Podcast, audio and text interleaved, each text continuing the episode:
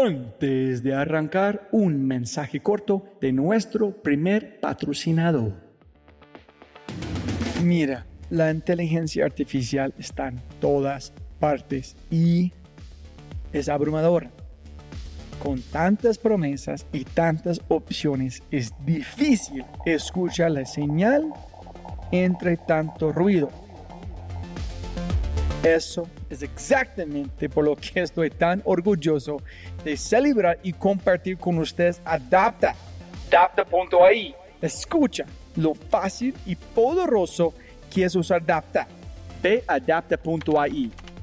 Crea una cuenta, ingresa la información de tu sitio web, espera unos segundos mientras la inteligencia artificial de Adapta hace su magia y chum, chum, chum, tienes contenido hecho a medida para tu empresa o startup.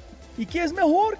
La inteligencia artificial de Adapta sigue produciendo contenido más inteligente mientras más lo usas. Y mejor que eso, esto es solo la punta de un enorme iceberg de lo que Dapta puede hacer. Dapta es fácilmente una de mis herramientas favoritas. Es alucinante. Y solo para los oyentes de este podcast tengo un código especial que les dará el 50% de descuento durante los primeros tres meses usando Dapta. Pruébala ahora en www.dapta.ai dapta.ai o haz clic en el link en la descripción de este podcast y aplica mi código podcast y crece tu productividad exponencialmente. Buenos días, buenas tardes, buenas noches. Otro episodio de The Fry Show. Conmigo, gringolo.com, Robbie J. Fry. ¿Qué pasa también? Que, eh, digamos, una de, los, de, los, de las frases que oía mucho era push to the limit. Y era empújate al límite de lo que más puedas.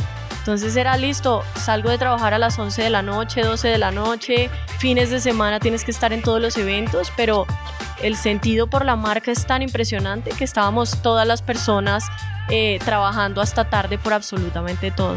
Y un día me llaman de una funeraria, bueno, el estudio de tanatología y cuidados paliativos y todo es el estudio de la muerte.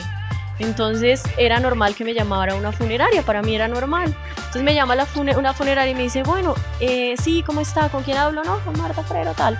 Eh, mira, lo que pasa es que necesito un eh, programa en maquillaje para muertos. Yubits nace como un portal de cursos cortos online creados por expertos de industria. Eh, y nos dice, ah, Marta, eh, sí, es que queríamos contarles y decirles que, pero así súper lento, ellos saben que tienen que hablar lento. Quisiéramos decirles que estamos muy emocionados de tener a Ubits en el equipo de Y Combinator. Porque lo que nosotros estamos acá es apostándole a las personas, no a las empresas. Porque sabemos que las personas van a generar más empresas y van a generar más revenue y es lo que hace la diferencia entre una empresa exitosa y no. Entonces, en ese momento, nosotros la primera las primeras tres horas del Demo Day, que es el día donde eh, están todos los inversionistas, ya hemos levantado un millón de dólares. Empiezas a entender cómo manejar un equipo y cómo empezar a contratar los mejores. Eh, es ideal. Ese, ese día, en, en, el momento en el que empiezas a contratar y empiezas a crear un ambiente y empiezas a crear como una, un equipo, ese día te cambia todo si va con tus mismos valores y si lo creas a partir de eso. Entonces tú miras las personas de la compañía y son personas que tienen lo que te decía y dan la milla extra y, y, se les oye y opinan y hacen y creo que lo que hicimos muy bien desde el inicio fue crear los mejores equipos. Eh, y ahí, se ahí, ahí, es una, una gran diferencia. Jóvenes amigos míos, otro episodio de Fry Show, otra mujer brillante. Y este podcast tiene muchísimas cosas muy especiales, más que otros episodios en mucho sentido. Es mi invitar a Marta Forrero Sepúlveda. Arrancó en una agencia de publicidad desde allá a Red Bull. De Red Bull a arrancar con su propio negocio, tratando como, como un amigo de su padre, intentando construir su propio propia universidad a encontrar su socio en un buscando un libro que es algo lúdico que solamente uno se puede escribir como en una película, en un sentido, es tan, es tan loco, hasta llegar a Y Combinator y pasar por Y Combinator en ahorita como tratando de conquistar América Latina con su, con su empresa, eh, se llama Ubits. Y muchas veces yo recibo gente que dice, no, yo Robbie, más mujeres, porque ganamos mujeres en Colombia? Eh, muchas preguntas alrededor de este, este sentido o este tema.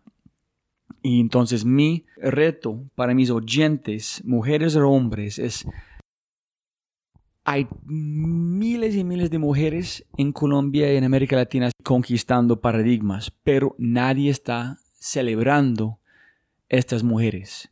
Entonces mi reto a ustedes, mis oyentes, más a las mujeres, es comparte este episodio. Compártelo con cualquier mujer que necesitan escuchar este. Este es el podcast si tú eres una emprendedora, emprendedora, debes escuchar. Sí o sí debes escuchar este. Y si hay información aquí tú piensas que es muy, que tiene mucho valor, compártelo con sus amigas, con sus amigos y los chicos, los hombres escuchando este. Compártelo con cualquier mujer que es metido en el mundo de tecnología, que es metido en el mundo de ser emprendedora. Porque este podcast yo pienso que tiene poder de cambiar vidas en una manera fenomenal. Entonces, ese es mi reto a ustedes. Ya escucharon, me invitaron, Marta es es cofundador de Ubits, un startup de entrenamiento cooperativo que hace parte de Y Combinator, la aceleradora que ha impulsado empresas como Airbnb, Dropbox y Stripe y muchas más. Marta es amante de la innovación educativa y la tecnología. Su propósito actual es infundir al aprendizaje permanente, creando contenido que eduque, transforme e inspire a Latinoamérica. Y también es, no, es de otro nivel, eh, Marta, otro, otro nivel como emprendedora, como emprendedor. Y entonces, jóvenes amigos niños, como siempre, eh, deja una reseña en iTunes, comparte los episodios, eh, como arroba, arroba en todas las redes sociales. Este episodio es www.thefryshow.com forward slash Marta Forrero Sepúlveda. Si quieres los links, conectar con ella en LinkedIn, a ver como todos los sitios y redes de Ubits. Y no, con ese dicho, muchas gracias a todos. Como siempre, un abrazo grande.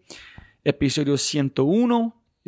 Las únicas barreras son imaginarias. Con la maravillosa, brillante Marta Forrero Sepúlveda. ¿Listo? Sonido, sonido. Hola. Otra vez, uno, dos, tres. Hola. Perfecto. Listo, siempre arranca de la misma, misma manera, siempre pegar nada más plata, no más tiempo. Ok. Entonces, Marta, muchísimas gracias por su tiempo. No, ¿qué tal estar acá?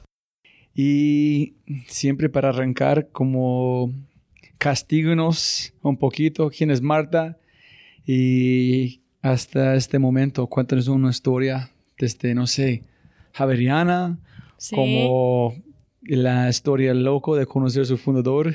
Ok, Eh, no, ¿Cómo pues, quieres? eh, nada, yo soy Marta, eh, fundé Ubits hace más o menos cinco años, pero toda la vida, desde pequeña, quise fundar empresa. No, toda su vida. Toda la vida. De, si tú hablas con mi familia, incluso tuve como más de 10 emprendimientos, yo creo que hasta acá. Eh, al principio vendía popsicles en la calle, vendía galletas, vendía absolutamente de todo y era para comprarme un cereal que me encantaba. eh, que no me compraban por el azúcar porque mi papá es médico y no me lo compraba y me decía, si te lo compras, te lo tienes que comprar tú. Eh, mi ¿Qué cereal fue? ¿Ah? ¿Qué fue? ¿Qué Era, marca? era azucaritas, me encantaban. Ah, y en mi ¿de época comprar? Bonjour era Este. súper difícil porque el Bonjour tenía más dulce aún, entonces era más difícil. Eh, tuve otro emprendimiento que era leerle las cartas a las amigas de mi abuela. Entonces me ponía una pañoleta y les empezaba a leer las cartas prediciendo su futuro a los 80 años y les cobraba en esa época como 200 pesos colombianos, que era un, pues era, era buena plata. Eh, y me sentaba y hacía todo el show y se las leía y obviamente me compraban la leída de cartas. Esto es unos seis años. Y de ahí en adelante seguí teniendo pequeños emprendimientos, hice perfumes, hice joyería, eh, pero bueno, ya hasta cuando llegué a la universidad, en la universidad tuve una empresa de joyería, estudié diseño industrial, eh, me encantó. Eh, nunca realmente lo he aplicado como tal. Acá, acá la industria es bastante compleja y siempre me fui por los lados de temas tecnológicos. Eh, luego, luego arranqué mi carrera, digamos, profesional. Trabajé en Le Burnett, trabajé en Red Bull, siempre en áreas de mercadeo. Pero ¿cómo, por qué se parece que tú vas a ser una actriz o algo allá, como estás hablando? ¿Cómo llegaste a estudiar como diseño y por qué fuiste al lado de no de producción, pero de mercadeo? Sí, no, fíjate que siempre quise ser, digamos que siempre quise ser empresaria, eso siempre lo vi. Eh, y siempre quise tener empresas. Pasé por muchas cosas que desarrollé eh, y arranqué diseño industrial porque me encantaban, me encantaban los carros me encantaban todo el diseño automotriz. Eh, entonces era la carrera y las motos ahora y las motos ahora y, em, y en ese momento dije es la mejor carrera para lo que me gusta soy bastante digamos que creativa en ese sentido y era algo que no me iba a hacer como cortar las alas de creatividad eh, y fue la única carrera a la que apliqué y arranqué a estudiar ahí por ese lado cuando me fui dando cuenta en la carrera que una de mis habilidades eran toda la parte comercial eh, y me encantaba esa parte. Entonces ahí fue cuando me fui desligando hacia más áreas de mercadeo, donde podía crear productos, podría hacer, pero al mismo tiempo pues tenía todas las habilidades comerciales para desarrollarme ahí. Entonces fue como bastante diferente.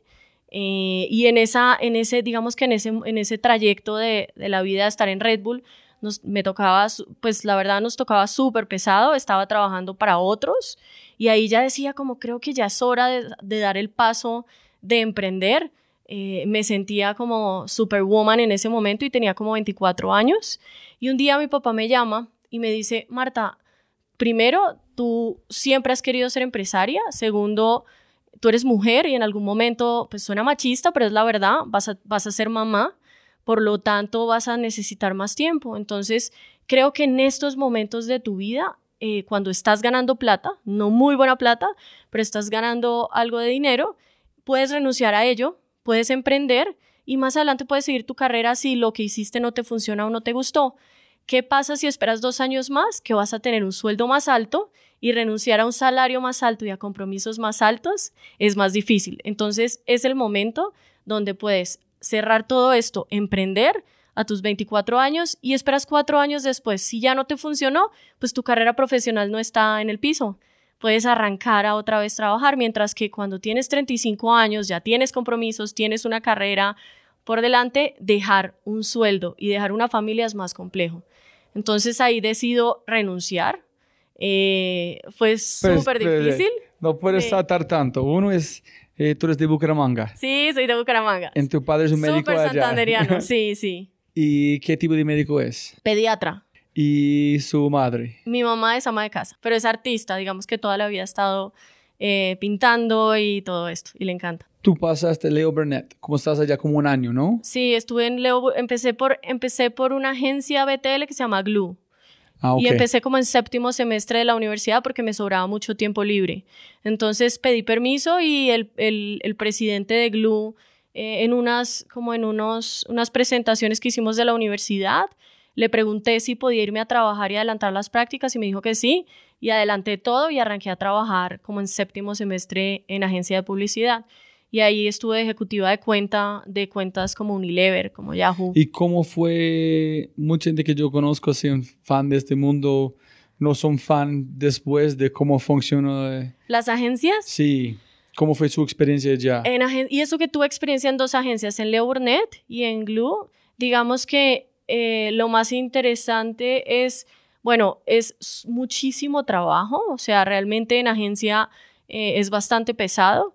Eh, uno cuando está en agencia siempre quiere pasar al otro lado del cliente y siempre quieres irte a un área de mercadeo cuando eres ejecutivo de cuenta. Bueno, no sé, en mi caso sí era así el de las personas que me rodeaban eh, y lo pude hacer saltando a Red Bull, pero la experiencia de agencia puede que te enseñe mucho porque te enseña a sumergirte a mundos creativos que en otras partes no lo vas a hacer.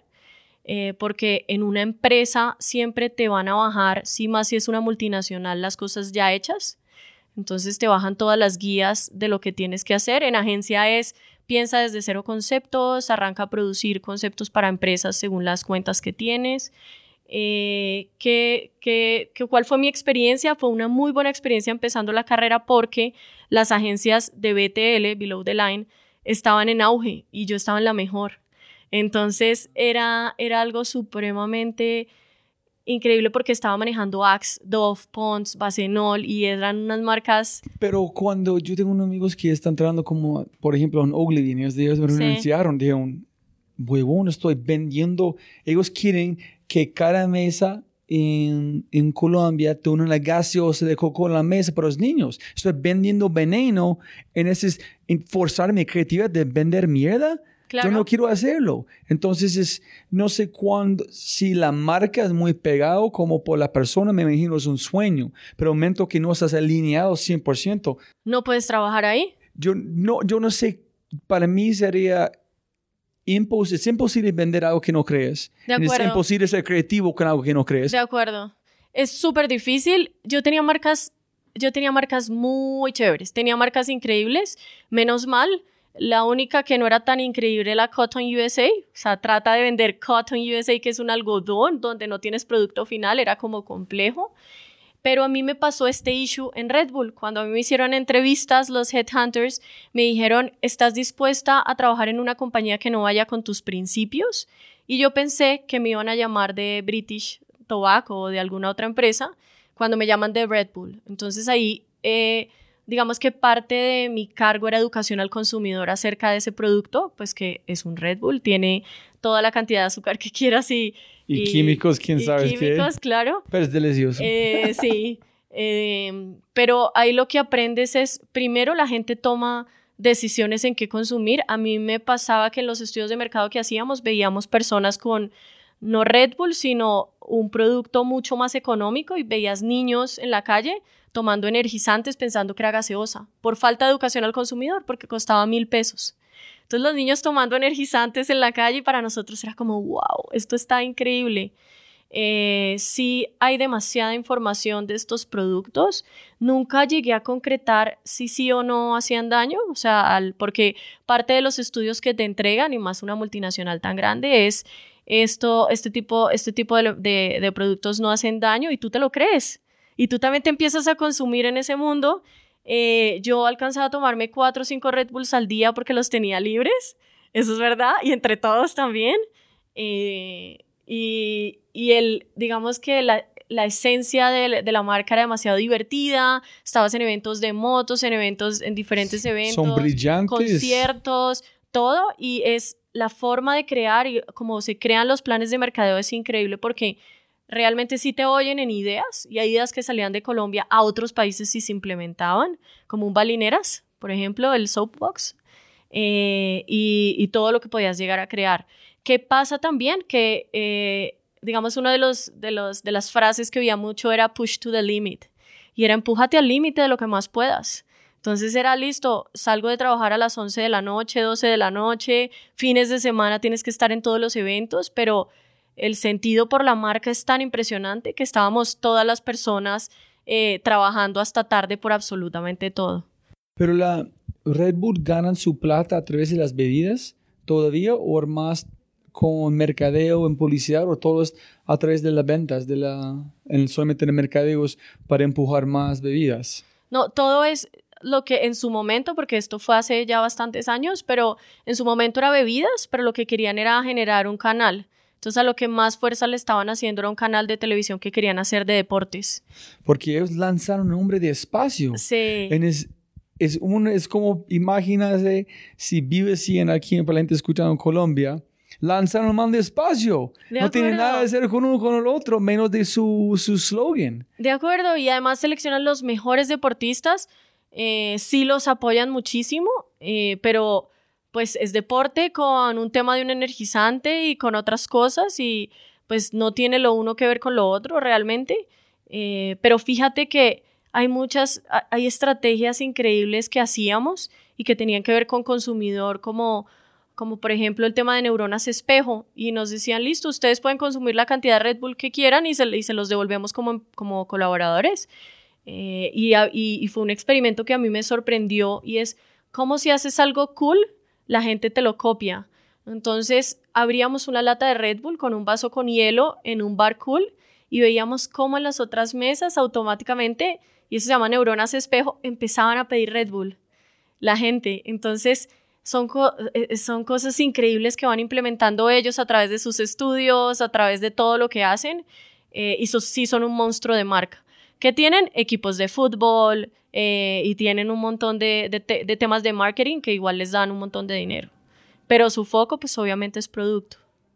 Es impresionante cuando yo estaba mesero, fue si alguien, dos, tres personas van a ordenar el especial o un plato, el resto del restaurante van a ordenar sin ser conscientes, solamente porque han visto y no son conscientes, ah, yo voy a comer como este mismo pescado, sin saber que es que hay 20 más meses que tienen la misma cosa, ¿De acuerdo? Porque, Es impresionante ese tema. Entonces, por ese lado, pues así fue. Eh, ¿y co- por luego- qué fuiste de Red Bull? Ese es cuando, ese es donde, No, Red Bull fue la última experiencia como empleada, donde renunciaste. donde renuncié. Además, Pero renuncié primero- al trabajo de los sueños de cualquier persona de mercadeo. Pero, ¿su padre llamó antes de que tú pensaste o No, yo ya había tiempo estado hablando con él. con él? con él. Y yo le decía, siempre he querido montar empresa, no, s- no siempre he pensado que, y, en ese momento había un poco de auge en tecnología eh, y me encantaban todos esos temas. Siempre he sido una persona supremamente tecnológica eh, y en ese momento mi papá me dijo, hay una oportunidad muy buena. eh, si quieres, renuncia, yo te apoyo. Eso sí fue impresionante porque algo que me pasaba mucho y me pasó al inicio cuando yo renuncié es que no tenía mucho que hacer. Entonces yo empezaba a trabajar, todo lo del día lo hacía en una hora, cuando ya estaba sin, pues, sin trabajo y estaba emprendiendo, ya, ya te cuento qué hacía. Eh, y cuando arranqué en una hora del día, de 8 a 9 hacía todo, y yo ya tenía una rutina donde todo el día estaba ocupada. Y un día llamé a mi papá y le dije, papá, estoy preocupada, no tengo nada que hacer. Y me dice, tranquila, va a llegar el día en el que yo te llame y no me vas a contestar porque vas a tener mucho que hacer, vas a ver. Y yo decía, ¿de verdad? Me decía, tranquila, va a llegar el día donde te voy a llamar y no vas a tener tiempo. Espero que tengas tiempo para mí en ese momento. Y yo, bueno, esperemos llegue ese día, esperemos llegue ese día. Eh, y pasó un año y ese día obviamente llegó cuando ya empecé a, a estar del todo. Yo Pero como tú no tenías una idea cuando renunciaste, ¿qué vas a hacer? no, no tenía una idea y empecé... Pe- Pero eso es muy importante. ¿Por qué normalmente con toda la gente, que, no todo, porque no me gusta como ser tan extremo con esas cosas, es, yo pienso la gran mayoría de la gente que ha renunciado, como mí específicamente también, es algo molestando a mi mente, como rascando desde dentro a afuera mi cerebro hasta el punto que no puedes aguantar más y tengo que hacer algo a, a esa dirección. Entonces, algo que yo voy a hacer porque no puedo aguantar este, este sentimiento. Tanta fuerza, ¿qué fue la razón? Sí, pero que es suficiente sin tener algo de verdad a hacer que yo tengo que renunciar. Sí, en ese momento a mí eh, se me había abierto una oportunidad donde eh, tenía la oportunidad de abrir una universidad mexicana online en Colombia. Eh, esa universidad era de, es de un socio de mi papá. Es una universidad muy pequeñita, realmente, o sea, es, es una universidad sin ánimo de lucro en México que lo que busca es profesionalizar personas. Era una idea que cuando me la contaron, a mí me pareció increíble y yo en ese momento le dije a mi papá, yo quiero implementar eso en Colombia y lo puedo hacer. Pero si fue antes de Bull, fue- después de Red Eso fue ya hablando, pero nunca lo pensamos. Y, y Pero fue antes la conversación de Red Bull, durante Red Bull, ¿cuándo fue? fue durante Red Bull, que ahí lo hablamos y me dijo, oye, fíjate que volví a hablar con Eduardo cerca de la universidad. Y yo en ese momento dije, yo eh, sí quisiera montar una empresa, pero lo que empecé a ver eran oportunidades de qué más podría hacer. Eh, y, ahí, y, ahí el detonador fue, estoy saliendo a las 3 de la mañana de los fines de semana, no tengo vida y le estoy trabajando a otra persona. ¿Qué tal si cierro esto, empiezo a ver viabilidades de temas que yo puedo hacer y arranco a trabajar? Y apenas yo renuncio, yo ya tenía un viaje programado a México para conocer la universidad y ver qué oportunidades habían. Pero tú no fuiste a la Universidad de Monterrey en ese momento. No, en ese momento ya estaba estudiando un MBA en el TEC de Monterrey desde Leo Burnett, duró dos años. Okay. Eh, ahí ya estaba estudiando el MBA. ¿Qué me, qué me sirvió? Que apenas apenas yo acabé, apenas yo estaba como casi acabando haciendo tesis, fue que yo renuncié y saqué la tesis como en dos semanas. Lo que no había hecho lo que no había ¿Durante Red Bull? Sí, sí, lo que no había Red hecho durante Bull y maestría Red Bull, al mismo tiempo. Después, sí, claro, MBA durante todo Red Bull. Fue. Hijo de pucha. Sí, en el, ahí en el TEC de Monterrey.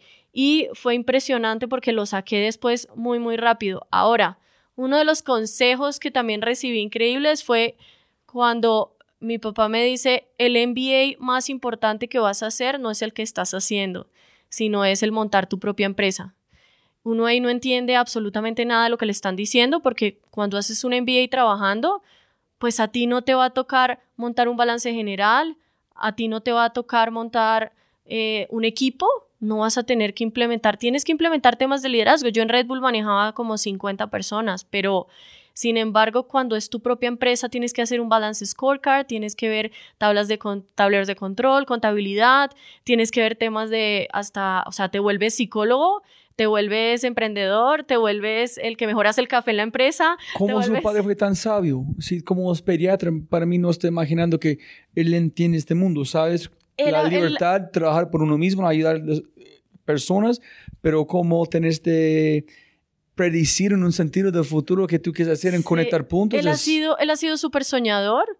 Él, como a mis 15 años, trajo a, al oriente, o sea, a Bucaramanga y a toda esa zona, unas marcas de carros franceses que eran Citroën, Peugeot, Daihatsu y Hino, y se quebró durísimo. Eh, ¿Por qué? Porque no tenía ni idea de vender carros y no tenía ni idea de temas gerenciales. Eh, y era médico. Entonces, me fue amante del carro como vos. Sí, como yo. Y eso fue, por eso fue que en parte yo siempre viví en un entorno de un papá que le encantaban los carros, que le encantaba todo eso. Y él en ese momento, digamos que seguro por falta de un socio que le metiera la ficha y que estuviera más ahí, pues le falló. Luego montó en esa época un portal de regalos eh, para gente que está en el exterior en Colombia, me acuerdo. Eh, y era un portal por internet y lo montó solo con una ingeniera. Eh, y no le funcionó también por el mismo tema, porque pues algo, algo que sí nos pasa a los emprendedores y a los que nos muchas veces eh, donde cuando empezamos a crecer es cómo te enfocas. Enfócate en una cosa, hazla muy bien y tienes resultados. Si tienes tres empresas en las cuales no te estás enfocando en ninguna adicional, tienes eh, una carrera por sacar o otra cosa, pues es obvio que los resultados no los vas a ver, a no ser que tengas un socio que se dedique a cada una y que pues vaya, vaya a meterle todo, toda, la, toda la ficha. Pero claro, él a mí todo lo que digamos en su momento trató de implementar, eh, y no lo logró, me lo, me lo, dijo, me lo dijo más adelante. Eh, entonces el tema del MBA sí me dijo, vas a tener el MBA más grande de todos, te vas a graduar y vas a tener tu cartón, pero vas a ver más adelante que todo eso que te hablan de project management, todo eso que te hablan de, de, manejo, de, de manejo de personal, de esto, te va a tocar dentro de las empresas. Eh, y hoy en día me toca completamente. Como viste, tengo cuadros de control por toda la oficina, eh, tenemos que manejar obviamente un tema de salario emocional, cultura organizacional, tema que suena cliché cuando uno no tiene empresa y uno dice, ah, ¿por qué están haciéndome este tema de salario? ¿Por qué estamos revisando un tema de liderazgo? Y cuando ya te toca es como quién es un buen líder, quién no es tan buen líder y tienes que mejorar y tienes que hablar con ellos. Lo que te decía, ¿cómo te vuelves un psicólogo dentro de la empresa de dar buenos consejos? Porque la gente llega a ti a pedirte consejos y tú lo que tienes que aprender a dar es o a no dar consejos y saber cómo decir un no o a dar el mejor consejo en su momento, porque pues son personas que por, por tu mismo liderazgo te buscan y más como mujer.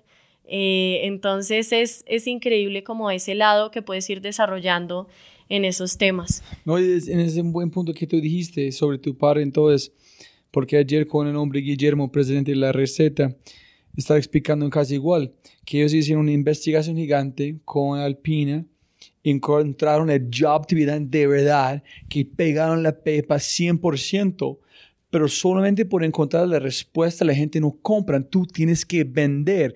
Solamente la respuesta es una parte, vender es otra parte. Entonces ellos tuvieron que ir y decir, oye, mira, aquí es la respuesta, aquí es porque la confianza de trabajar con nosotros, allá es la confianza. Yo nunca he pensado, la gente no compran la respuesta, compran confianza. Confianza, 100%.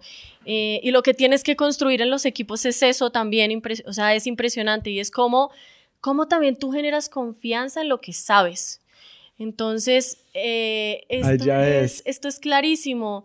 Y, una de las preguntas que tú me hacías de cuál es el mejor, peor consejo, eh, no sé si me la, si, si como edición la quieras preguntar y te la... No, hágale, no, no, no hay reglas en este podcast. Es, es algo que me dijo, mi primer emprendimiento fue tratar de montar una universidad online. Ese fue el primero serio. Pero para conectar los puntos, mira, antes de este consejo, no vas a olvidar, ¿no?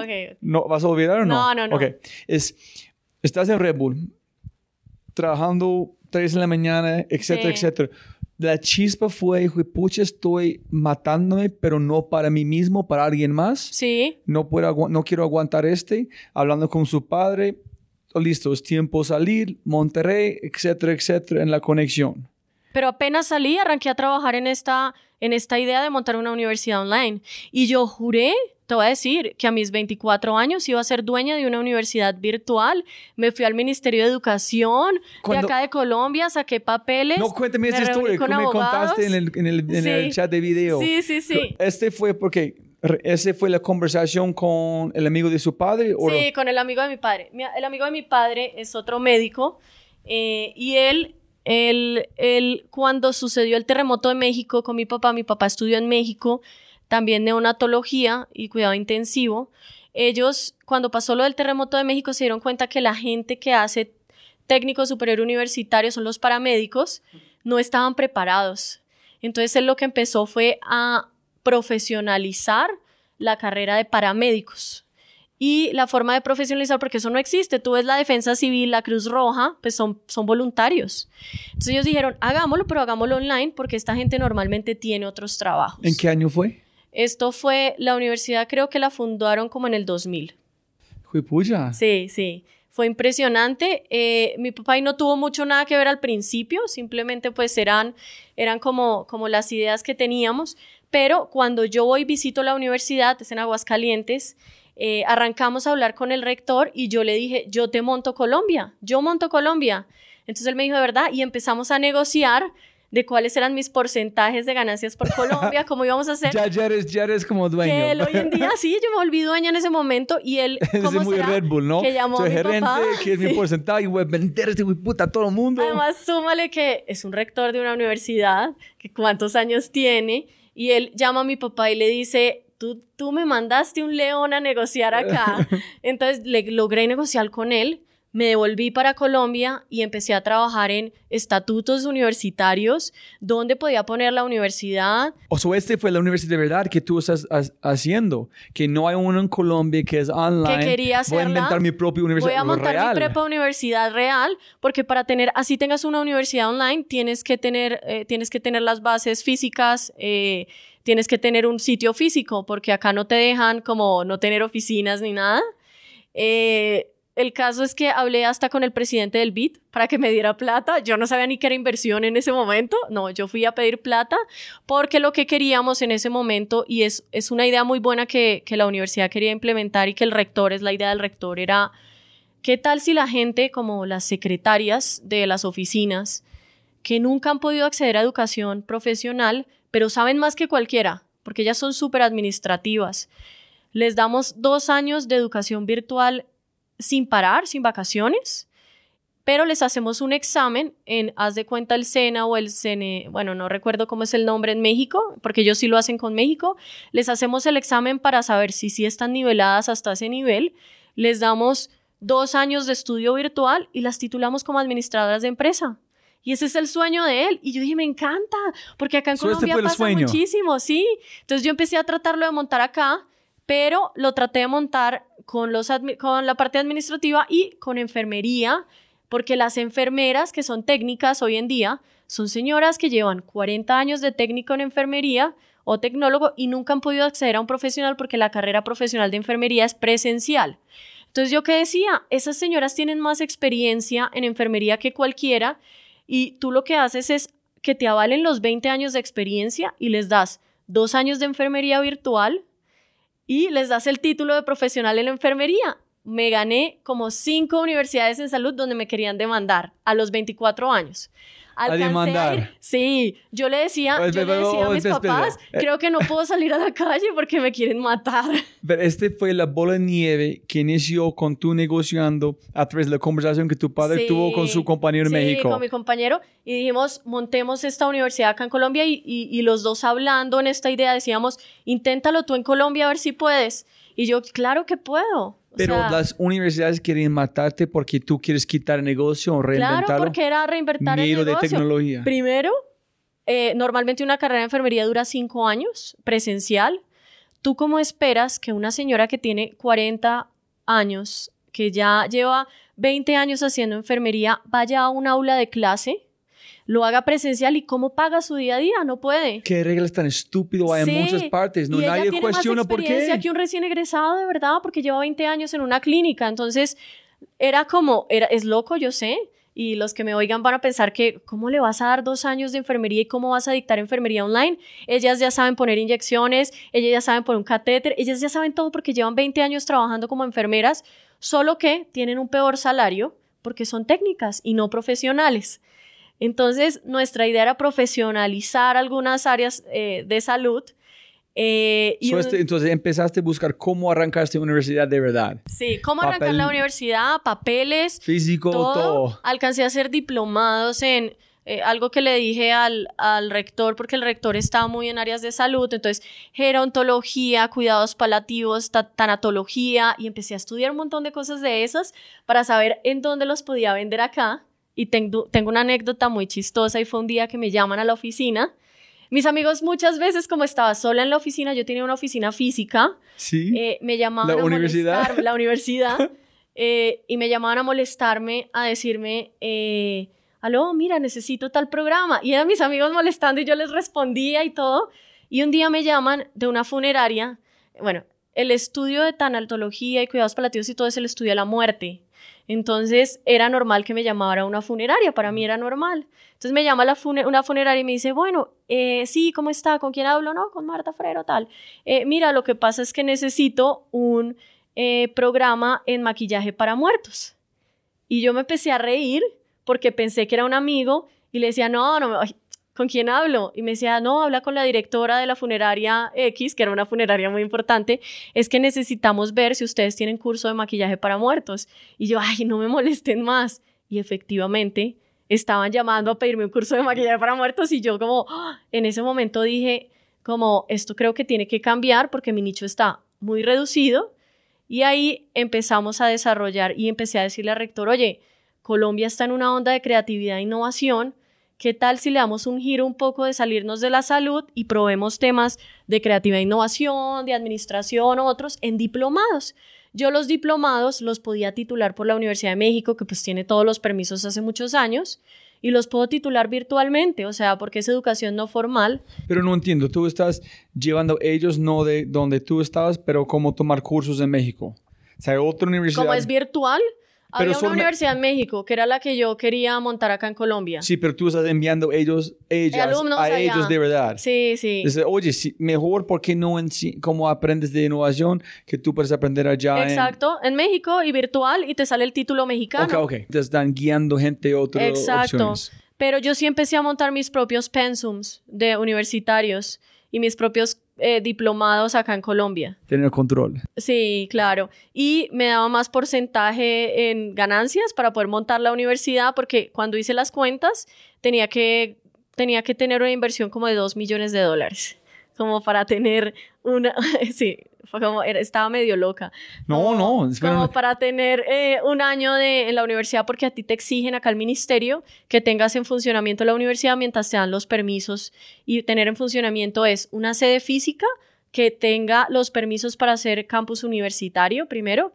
Segundo, tienes que tener todo el plantel eh, administrativo que cumpla con los recursos de ser universidad, los profesores contratados y todo lo que necesitas para tener una universidad y las carreras. Yo ya tenía las carreras porque pues las podía traer de México, porque pues es el mismo, lo que pasa es que tenía que hacer estudios de mercado colombianos. Pero cuando vi la inversión y lo que me decían muchos asesores del ministerio era, Marta, los permisos para hacer universidad se te pueden demorar un año. Entonces tienes que tener inversión para mantener las oficinas por lo menos durante un año sin que todavía no te den permisos. Entonces yo iba y volvía otra vez. Entonces yo, ¿y quién me ayuda a tener los permisos más rápido? Hay consultoras que te pueden ayudar. Entonces me fui a donde una consultora y me decía, sí, yo te puedo ayudar a que los permisos te salgan en seis meses, pero te cuesta 200 millones.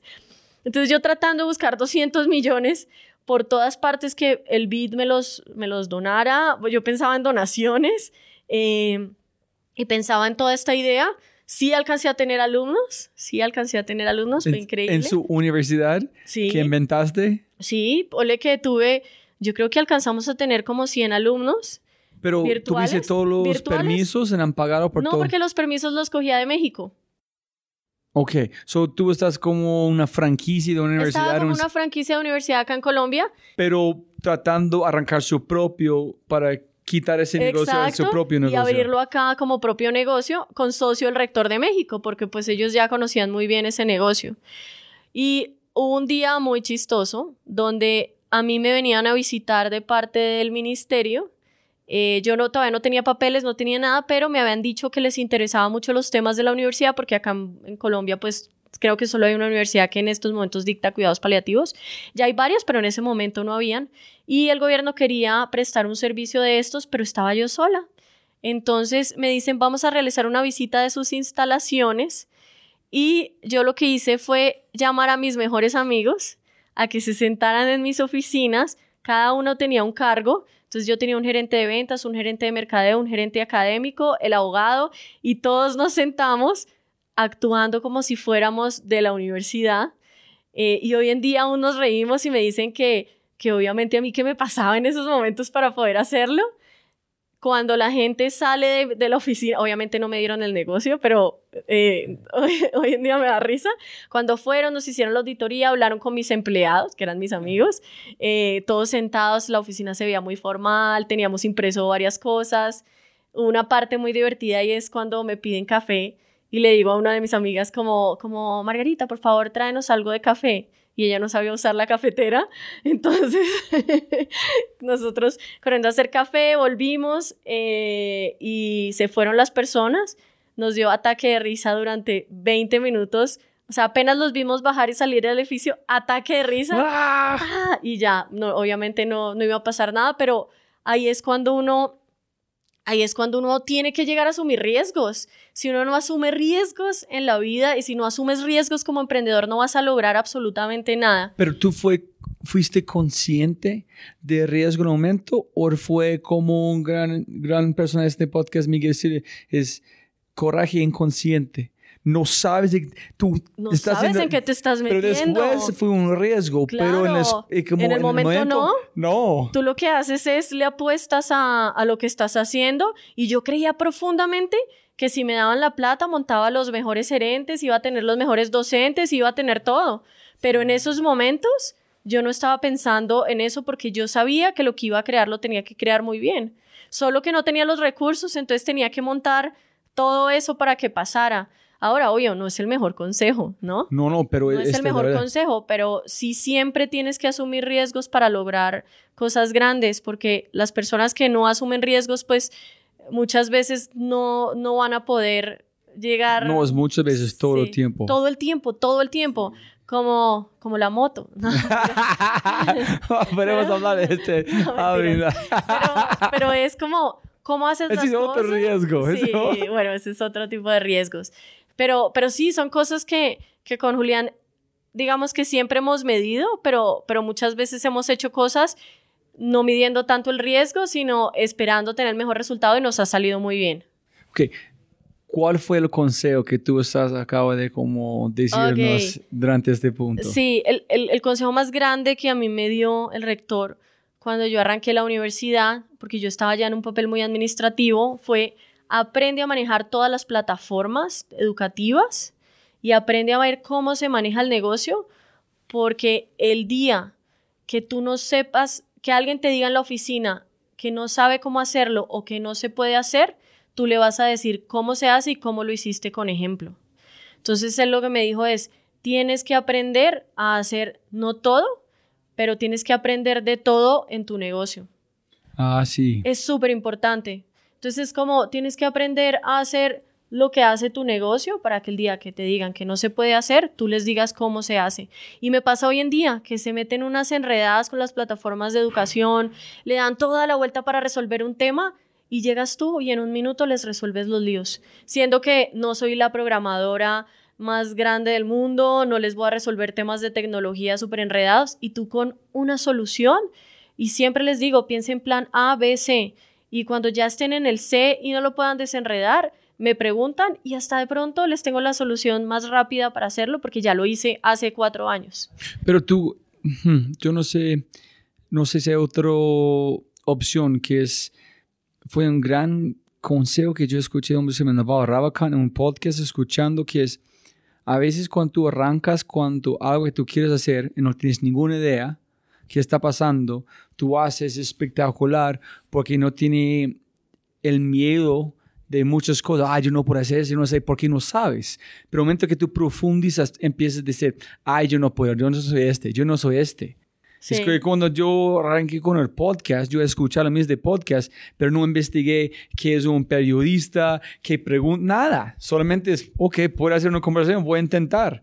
Pues algo que yo sí creo es que al principio es mejor no oír tanta gente porque empiezas a oír un montón de ruido y cuando tienes ruido es una interferencia para tu mente terrible y no duermes y todo el mundo al principio te va a decir por qué no va a servir tu producto. La gente no te va a decir, ah, espectacular, me encanta. Y el que te lo dice de una te dice, quiero ser socio, o eh, está súper chévere y no te opina nada más, o, o, o ya, o no te aporta tampoco. Los ruidos son personas que, por ejemplo, cuando nosotros estábamos en Ubits, esto fue diciembre de 2015, es que me acuerdo de las fechas perfecto, una señora a súper asesora que nos súper recomendaron, nos dice, Marta, ¿y por qué no paran de hacer cursos en negocios y empiezan a hacer cursos en costura? ¿Cómo los necesita el mercado? Y era una señora que nos habían recomendado como asesora súper profesional, Julián solamente sudaba y quería salirse de esa sala súper bravo. Yo en mi interior atacada de la risa siguiéndole la cuerda a la señora para molestar más a Julián porque ya sabíamos que eso no iba a pasar. Pero si una persona se lo tomara en serio, hubiera dicho, oh, claro que sí, deberíamos hacer cursos en cómo coser y en cómo esto. Estoy enfermando un poquito aquí escuchando. Sí, y son consejos que te dan. Por ejemplo, otro señor, doctor de Harvard, eh, amigo de Michael Porter en Harvard, nos dijo, el día que hagan cursos de Excel, ese día se van a quebrar. Y los cursos que más hemos vendido son cursos de Excel. Y hemos llegado a tener con una sola tanda 17 mil estudiantes. Y no hicimos caso. No, no. No hicimos caso. Tenemos que volver a este. Es muy importante por este podcast. Demasiado importante que es algo que siempre se está dando pulir. Es, es hay demasiada importancia en Silicon Valley, hay demasiada importancia en ese tipo de personas Harvard, pero sin el contexto de rey. En este man no tiene ninguna idea de qué es Perú, qué es Colombia, qué Excel de acuerdo. vibran. En, si la gente no tiene Excel, tú vas a quebrar si no tienes Excel, no la otra forma. Pero man, no, yo soy de Harvard, si tienes Excel van a quebrar. Y, hay muchas personas que se te acercan y te dicen, eso ya existe y no les fue tan bien, entonces no deberías perder tiempo haciendo eso. Y lo que tú tienes que tener es una fuerza para confiar, uno, profundamente en tu producto, eh, y dos, creer en lo que estás haciendo y enamorar. Eso sí es muy importante, enamorarse. Eh, yo sé que suena cliché y suena todo, pero cada curso que yo hago lo tengo en la mente y hoy en día ya son más de 170 cursos, creo, para este mes. Eh, y cada curso que se va desarrollando es como lo hacemos mejor, qué le ponemos en términos educativos, con quién hablamos y somos súper enamorados del producto y de lo que estamos haciendo. Ahora, que sí hay que hacerse a un lado y no enamorarse tanto es, o sea, como producto como tal de lo que te gusta, pero puedes llegar a pivotear y pivotear de una buena manera. Nosotros arrancamos haciendo educación a la medida, que son todos estos cursos que piden las empresas de e-learning, tailor-made, y era un negocio que daba y nos dio para arrancar y aprendimos de e-learning de la A a la Z muy bien, y más en términos B2B, o sea, cómo manejan las empresas, qué es lo que ellas quieren por dentro, cómo funciona y aprendimos muchísimo del negocio de e-learning desde el lado de las empresas, que era lo que nos interesaba. Cuando Después nos dimos cuenta que eso no iba a escalar, que iba a ser un negocio bastante complejo. Pasamos y nos desenamoramos de ese, digamos que de ese servicio como tal de Taylor y dijimos, esto nos va a hacer perder una muy buena plata porque sacamos un número súper sencillo y cuando los vimos nos asustamos y dijimos, saquemos ese producto y en una conversada con Julián, un producto que nos generaba muchísimo dinero, muchísimo dinero, eh, que tenía un equipo bastante grande, dijimos, saquémoslo del mercado, digámosle a todos nuestros clientes que tenemos tres meses más de ese producto y arranquemos solamente con el portal de Bits. ¿Por qué? Foco. Si no nos enfocábamos, no íbamos a hacer nada. Y eso es un riesgo. ¿Cómo llegamos a Ubits? Ok. Y lo otro es, es, um, que tú estás hablando de, um, ay no, este nunca van a funcionar, etcétera, etcétera. Yo odio de verdad cuando escucho gente, nueve de diez emprendimientos como fallan entre este. Este cifra no dice nada. Cuénteme la razón. ¿Qué porcentaje es por qué liderazgo? ¿Qué porcentaje es plata? ¿Qué porcentaje es ubicación? ¿Qué porcentaje es como programación? Cuénteme las cifras de verdad. No es de mierda de 9 de 10 porque no dice nada. Y la gente cree en ese tipo de cosas sin preguntar dónde viene la cifra, qué es el data, dónde están sacando de acuerdo. No, y que todos los mercados son supremamente diferentes. Tú no te puedes medir con un Estados Unidos. Nunca te puedes medir con Estados Unidos, ni con India, ni con los reportes más grandes. Tienes que medirte solo con Colombia, porque nuestro mercado es supremamente diferente. Yo creo que parte de la importancia es el equipo emprendedor. ¿Quién es tu socio? ¿Qué tanto le estás metiendo en trabajo? Hay gente que no entiende cuando le preguntan, ¿estás dedicado 24 horas a tu, o sea, bueno, tiempo completo a tu empresa? Y dicen, no, tiempo completo o medio, cuando te dicen medio tiempo ya sabes que esa empresa de pronto va a ir un poquito más coja. Porque ¿qué pasa? Una empresa es como un hijo, necesitas tenerlo 24 horas trabajándole y a ti te toca trabajarle, porque eh, ¿Qué pasa? Eh, si no estás tiempo completo en tu empresa, no aprendes de tu empresa, no aprendes las cifras, no aprendes de tus clientes y se lo dejas a otros. Y muy posiblemente los otros que están al inicio como empleados no van a estar hoy en día en esto y no van a saber todo el crecimiento de lo que el producto, a lo que el producto puede irse yendo. ¿Qué pasa? A muchas de las reuniones de cliente, nosotros seguimos yendo para oír al cliente qué es lo que quiere, cuáles son las nuevas tendencias, qué es lo que está pasando. Si le hubiéramos dejado ese trabajo a otros, hoy en día no tendríamos el producto que tenemos. Entonces, uno, equipo emprendedor y tener las tareas súper definidas de cada uno que va a hacer. Al principio, nosotros sí nos dividimos las tareas. Julián es un vendedor impresionante y a mí me encantaba la operación. A mí me encantaba todo lo que eran las plataformas, me encantaba crear cursos, los diseñaba, eh, creábamos toda la experiencia de aprendizaje y cada uno dijo, mi equipo va a ser el de ventas y yo siempre dije, mi equipo va a ser el de operaciones y fue como una, un tema perfecto entre los dos ahí, eh, porque ni el uno iba a saber que le podía dejar la responsabilidad al otro, porque creemos 100% cada uno en lo que hace, y el otro al otro. Y obviamente opinamos de algunos temas, eh, estamos al tanto de toda la compañía, porque pues tenemos comités semanales, pero, pero finalmente funciona como una ruedita todo supremamente bien. Eh, otro de los temas de emprendimiento que uno sí tiene que ver es un tema de perseverancia. Yo hay algo que creo de este país y puede sonar muy feo, pero nacimos en una cultura narco donde queremos la plata muy fácil entonces nos acostumbran a que a los 25 años ya tenemos que tener un carro, una casa, una empresa que genere yo no sé cuántos miles de millones y no nos aguantamos los ciclos normales de la empresa, eh, sino queremos ya de una sacarle la plata a la empresa. Nosotros empezamos muy juiciosos la empresa, sabíamos que no íbamos a tener salarios altos, y lo que hicimos fue cada año ir reinvirtiendo en la misma empresa, reinvirtiendo. ¿Para qué? Mejores gerentes, mejores oficinas, pues para tener un mejor estudio de grabación y mejores equipos, eh, para tener obviamente todo lo que hoy en día hemos tratado de crear y es las mejores asesorías, Eh, pero si desde el principio empiezas a desangrar tu empresa para querer comprarte un carro nuevo, para querer cambiar eh, tu casa o y empiezas a pensar de forma egoísta, pues la empresa no va a crecer. Y en este país muchas personas esperan tener una empresa y al año ya tener la empresa eh, generando y facturando millones. Puede que te pase y, y es, es, te puede pasar, pero al mismo tiempo también es un tema de perseverancia al 100. Dos preguntas. Uno es cuando tú hablas de tener que ser metido 24 horas en su empresa. ¿sí? sí.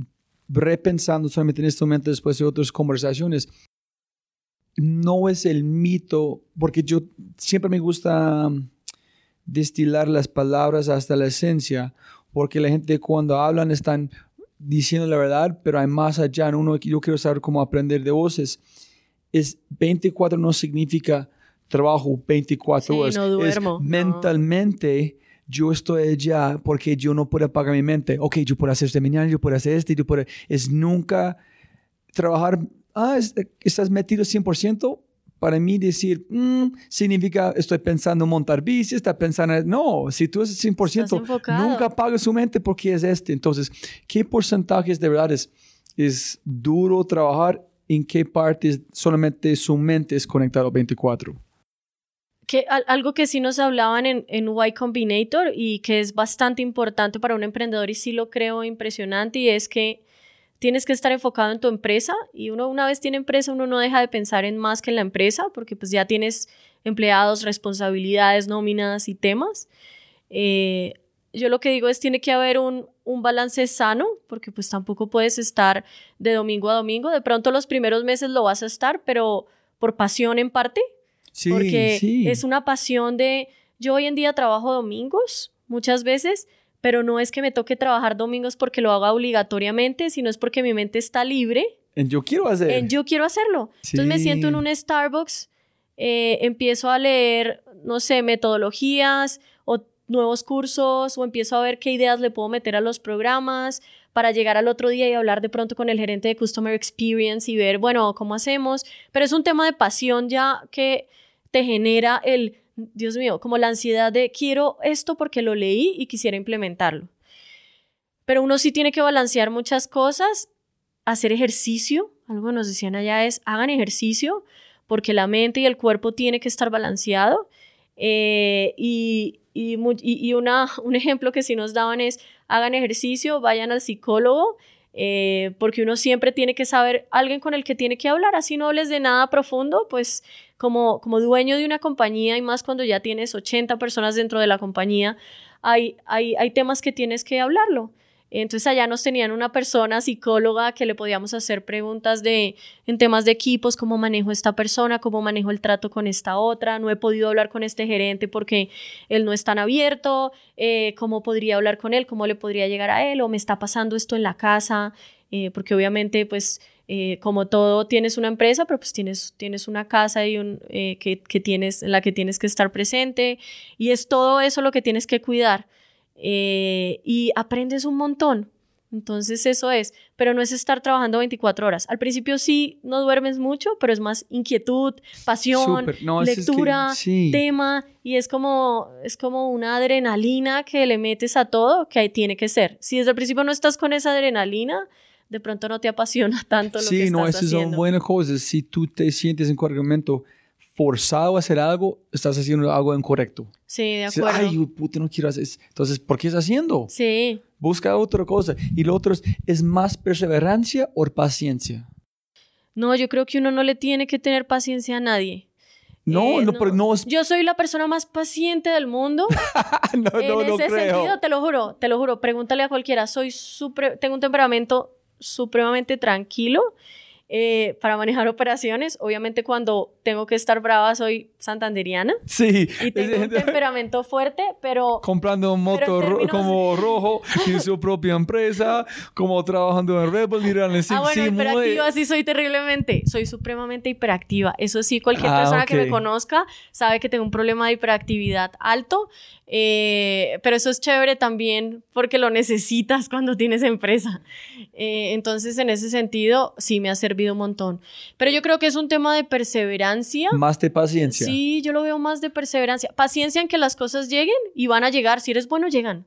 Sí, es Yo como, como que- tú haces la plata. La plata van a llegar si hacemos las cosas correctas. exacto. ¿Esa es paciencia o es Eso perseverancia? Eso te va a llegar. Es que, es que yo creo más en, la, en, en perseverar, eh, porque el, el, la paciencia es como ofuscante, como que tienes que tenerle paciencia y suena algo negativo. Perseverancia es súper positivo, es como todo lo que No, me siembras, gusta. todo lo que siembras lo vas a tener. Y te aseguro que lo vas a tener. O sea, yo sí creo en que cuando tienes un montón de energía, tienes pasión, estudias, porque uno sí tiene que estudiar y prepararse un montón. No puedes salir a hablar de un tema y mucho menos en temas de educación porque sí, sino tienes que a- asesorarte con los mejores, leer mucho cuando no puedes acceder a los mejores, porque acá tenemos un problema en el país y es que eh, speakers, conferencistas, eventos enormes, como tener una Bárbara Oakley, que es la eminencia en temas de aprendizaje, pues es difícil llegar a eso. Eh, entonces te toca educación online, no por vender la educación online, te toca, te toca prepararte mucho No, es, de virtualmente. verdad, en este país un es, es de portales. importante. Eh, y nos pasa algo, y ya hoy en día es más abierto, eh, pero antes llegarle a un gerente era súper difícil. Nosotros el portal es creado por gerentes de industria. Lo que queríamos es que los que dictaran los cursos cortos fueran expertos de industria. ¿Por qué? Para que no fuera teórico. O sea, Ubits nace como un portal de cursos cortos online creados por expertos de industria. Espera, saltamos todo Sí. por escuchando como que, cómo llegaste a Ubits en la idea, cómo Ok. llegaste a Julián en este, A en Julián. volvemos a este punto. Sí, Julián, Julián y yo, cuando yo estaba buscando cursos de innovación y creatividad para la universidad, me recomendaron un montón de libros que vi en Google y que gente me recomendaba, eh, pero hay libros que tienes que leer en inglés y tú más que nadie lo sabes que cuando los traducen eh, son horribles. Entonces yo me fui a la Lerner, en ese momento estaba en la, 90 y- en la 94, ¿Qué es eso? eh, es la librería Lerner. Ok. No era tan linda como está hoy, era, era más pequeña. Y resulta que la librería Lerner era de las únicas librerías en Colombia donde habían libros en inglés. Entonces me habían recomendado Gamestorming para hacer técnicas de juego. Sí. Eh, no es tan buena. No, no, no, me mentira, gusta. mentira. yo no, Eh, yo tampoco. Y en ese momento estaba en la librería y estaba Julián también en la librería y empezamos a hablar del libro.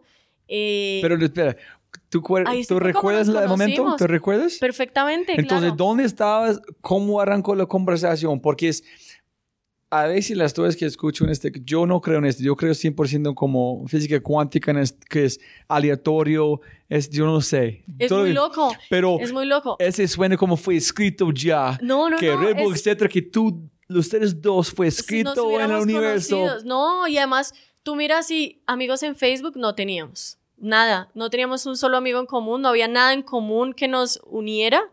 Eh, yo en ese momento estaba buscando eh, hacer estos programas de innovación y creatividad. eh, y Julián estaba buscando unos libros porque él dictaba innovación en los Andes. Entonces ahí estábamos buscando un libro los dos de Gamestorming y estábamos en esa librería en ese momento y ahí estábamos averiguando los dos el precio y que cómo estaba y que yo no sé qué y ahí en la caja empezamos a hablar.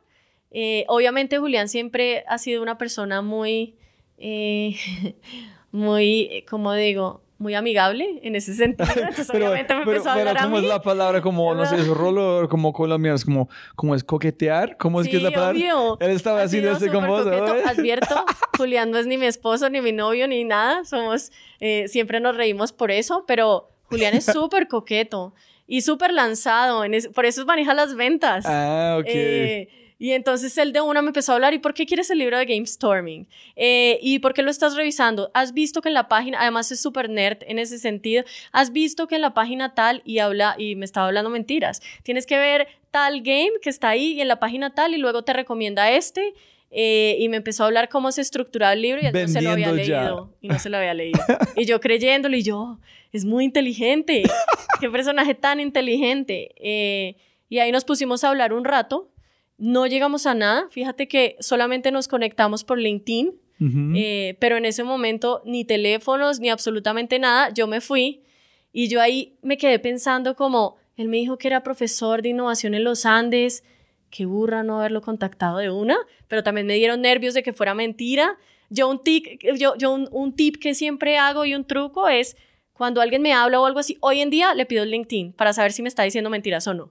Porque he llegado a sentarme en restaurantes donde me dicen, y me ha pasado, eh, en Atalanta me pasó donde se me sienta una persona de la India y me empieza a hablar y a coquetear en una barra y me dice, hola, ¿y tú qué haces? Y yo no sé qué, y yo, pues como uno muchas veces está viajando solo, no, súper bien acá, ¿no? Entonces, ¿qué haces? Si yo, dependiendo de la persona, digo, trabajo en una empresa de tecnología o tengo una startup de tecnología, porque, eh, ah, no, pues trabajo en una empresa de tecnología, ah, yo también, y yo, ¿tú para qué trabajas? No, para Google, y yo, ah, ya, ¿y qué haces en Google? No, soy el vicepresidente de los data centers, y yo, oh my God, me están diciendo mentiras. Ah, de verdad, conectemos por LinkedIn, escríbeme tu nombre. Y lo miro y efectivamente, sí, sí es el VP del data center, no me está diciendo mentiras. Y eso me ha pasado, eh, que efectivamente dicen la verdad, pero pues tú esperas que, que, eso no te va a pasar en la vida, que estés al lado del No sé si es muy colombiano para no confiar en los demás sí, o es, es, un tema, es un tema súper colombiano. Claro, cuando ya después de llegar de California hablas con todo el mundo y no hay ningún problema, pero antes pues es es más complejo. Entonces ahí conectamos por LinkedIn. Eh, su perfil era bastante malo, el mío creo que también. Eh, pero, pero ya, y luego de dos meses, Julián me contacta y me dice que nos vayamos a tomar un café. Yo le digo que... ¿Dos meses? Después de dos meses. Eh, me contacta, nos vamos a tomar un café, nos contactamos en el Parque de la 93, en el Juan Valdés fue el café más largo de nuestras vidas, porque nos empezamos a sentar y yo le estaba contando de mi universidad y que quería montar la universidad y esto y lo otro, y él me estaba diciendo, no, yo trabajo para la consultora de los Andes, soy profesor de innovación, ya he quebrado como dos empresas más, tuve una empresa de pulpos de fruta, hice esta otra cosa, oye, pero ¿y no podría ser profesor de mis programas de innovación? No, claro que sí, yo ya tengo un programa de innovación montado que monto en los Andes, podría ser muy fácil y listo, veámonos en mi oficina y empezamos a trabajar y cuando nos dimos cuenta, dijimos, oye, estamos trabajando muy bien, ¿qué tal si montamos nuestros propios cursos? Y como yo en ese momento ya había aprendido a montar las plataformas de la universidad en temas técnicos, eh, él me dijo, yo puedo tener unos clientes de los Andes que nos habían pedido entrenamiento, pero los Andes no lo hace. Eh, puedo volver a contactar y revisamos si de pronto podemos tener ahí una oportunidad. Y efectivamente tuvimos una oportunidad eh, con el primer banco con el que trabajamos. Trabajamos gratis seis meses para ese banco. Pero este fue Ubits, el Esto ya fue Ubits. Entonces, en el inicio empezamos trabajando bajo una consultora que tenía Julián. Julián con unos amigos había creado una consultora. Pero espera, una cosa que yo entiendo durante esta conversación fue casi la masa crítica de los neuronas como disparando todo lo que ha aprendido en su vida, que ha aprendido en qué es posible.